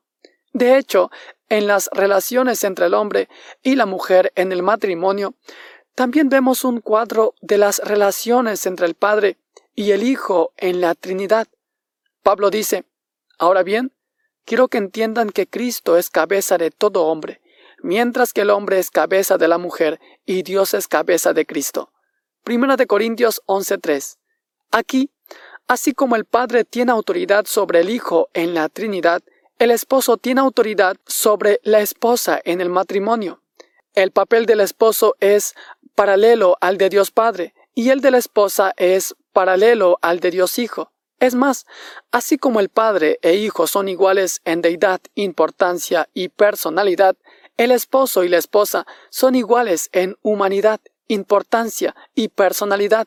Y aunque no se lo menciona explícitamente en la Biblia, el don de los hijos dentro del matrimonio que resultan del padre y de la madre y están sujetos a la autoridad del padre y de la madre es análogo a las relaciones del Espíritu Santo el Padre y al Hijo de la Trinidad. Pero la familia humana no es la única manera en que Dios ha ordenado que haya diversidad y unidad en el mundo que refleja algo de su propia excelencia. En la Iglesia tenemos muchos miembros y sin embargo un cuerpo. Primera de Corintios 12:12. Pablo reflexiona en la gran diversidad entre los miembros del cuerpo humano. Primera de Corintios 12:14 al 26 y dice que la iglesia es de esta manera. Tenemos muchos miembros diferentes en nuestras iglesias con diferentes dones e intereses y dependemos y nos ayudamos unos a otros, demostrando de esta manera gran diversidad y gran unidad al mismo tiempo. Cuando vemos personas diferentes haciendo muchas cosas diferentes en la vida de una iglesia, Debemos agradecerle a Dios que esto nos permite glorificarle al reflejar algo de la unidad y diversidad de la Trinidad. También Debemos notar que el propósito de Dios en la historia del universo frecuentemente ha sido exhibir unidad en la diversidad y de esta manera exhibir su gloria. Sabemos esto no solo en la diversidad de dones en la Iglesia, 1 Corintios 12, 12 al 26, sino también en la unidad de judíos y gentiles, de modo que todas las razas diversas como son, están unidas en Cristo. Efesios 2, 16, 3, 8 al 10. Vea también Apocalipsis 7, 9. Pablo se asombra de que los planes de Dios para la historia de la redención hayan sido como una gran sinfonía, de modo que su sabiduría está más allá de nuestra comprensión. Romanos 11, 33 al 36. Incluso en la misteriosa unidad entre Cristo y la Iglesia, en la cual se nos llama la esposa de Cristo. Efesios 5, 31 al 31.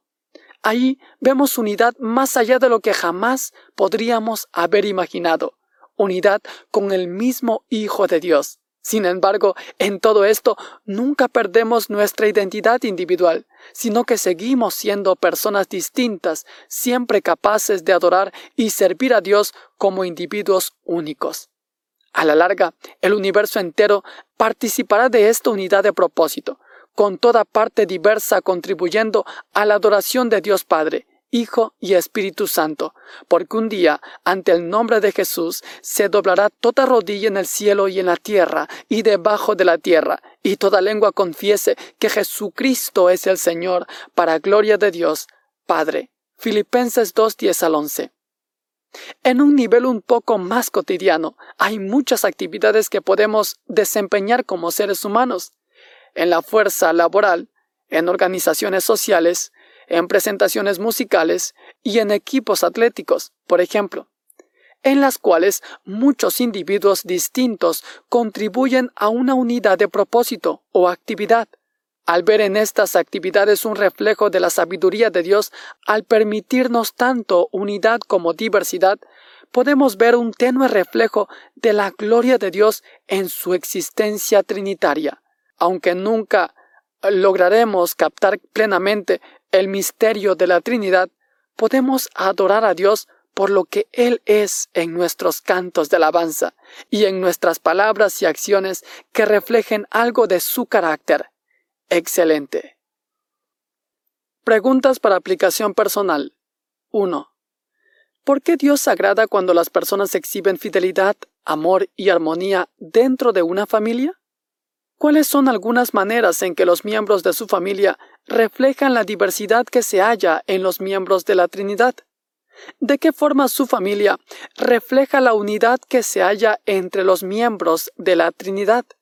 ¿Cuáles son algunas maneras en que las relaciones en su familia pudieran reflejar más plenamente la unidad de la Trinidad?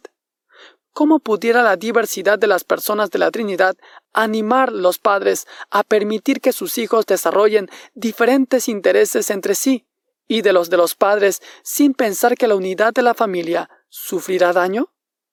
2. ¿Ha pensado usted alguna vez que si su iglesia permitiera que surgieran nuevas y diferentes clases de ministerios, que eso podría estorbar la unidad de la iglesia? ¿O ha pensado usted que animar a las personas a usar otros dones para el ministerio que los que se han usado en el pasado podría ser divisivo en la Iglesia? ¿Cómo podía el hecho de unidad y diversidad en la Trinidad ayudarle a enfocar esos asuntos? 3. ¿Piensa usted que la naturaleza trinitaria de Dios se refleja más plenamente en una iglesia en la que todos los miembros tienen el mismo trasfondo racial?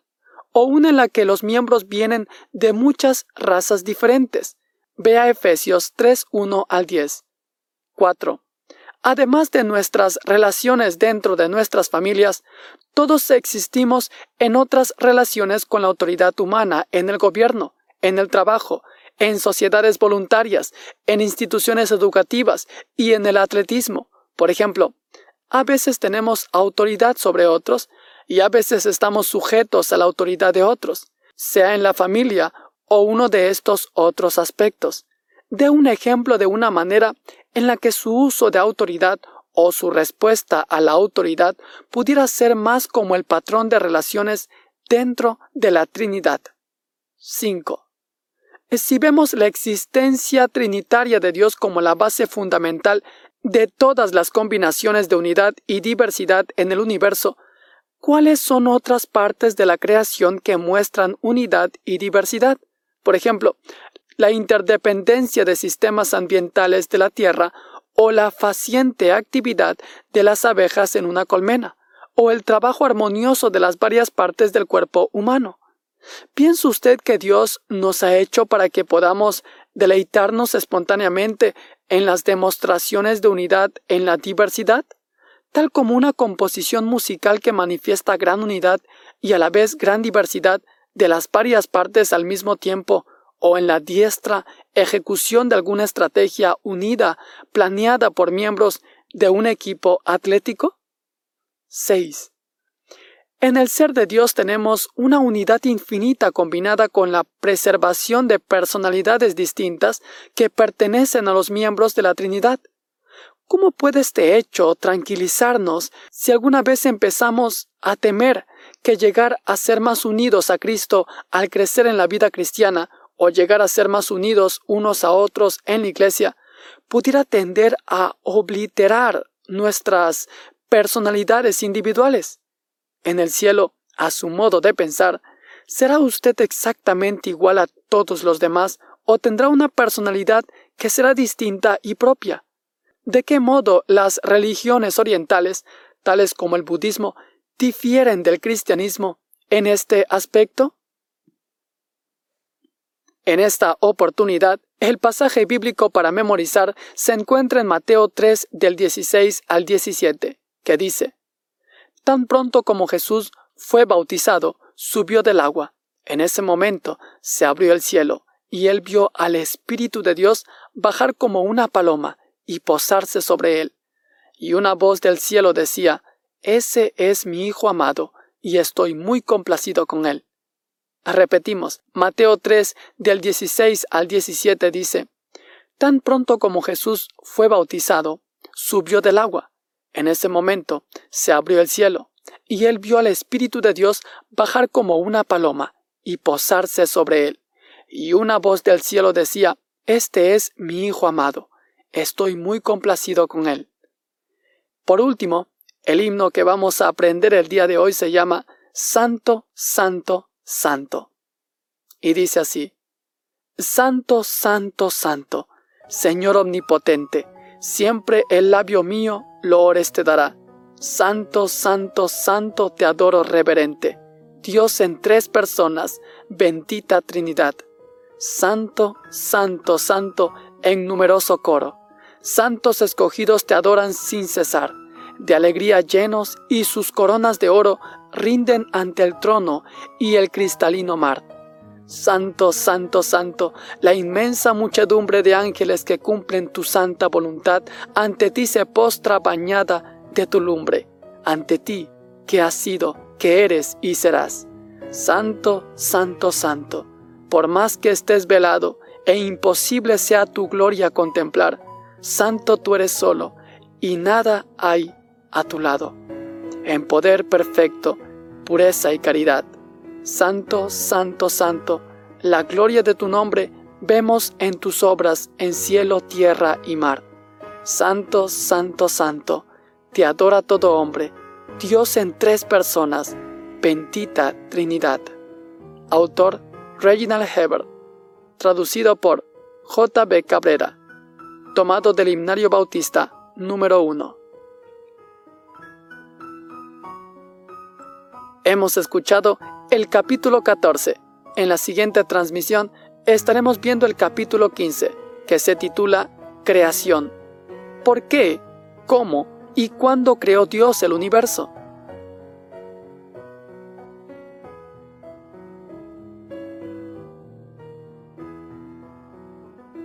Gracias por acompañarnos en esta transmisión en este canal Gracia Incomparable TV. Si aún no forma parte de esta familia, le invitamos a ser parte, suscribiéndose al canal y dándole a la campanita para que cada vez que se suba un nuevo capítulo, YouTube le sea avisando al instante. De todo corazón, que Dios lo bendiga. Su servidor, José Andrés Bolívar Reina.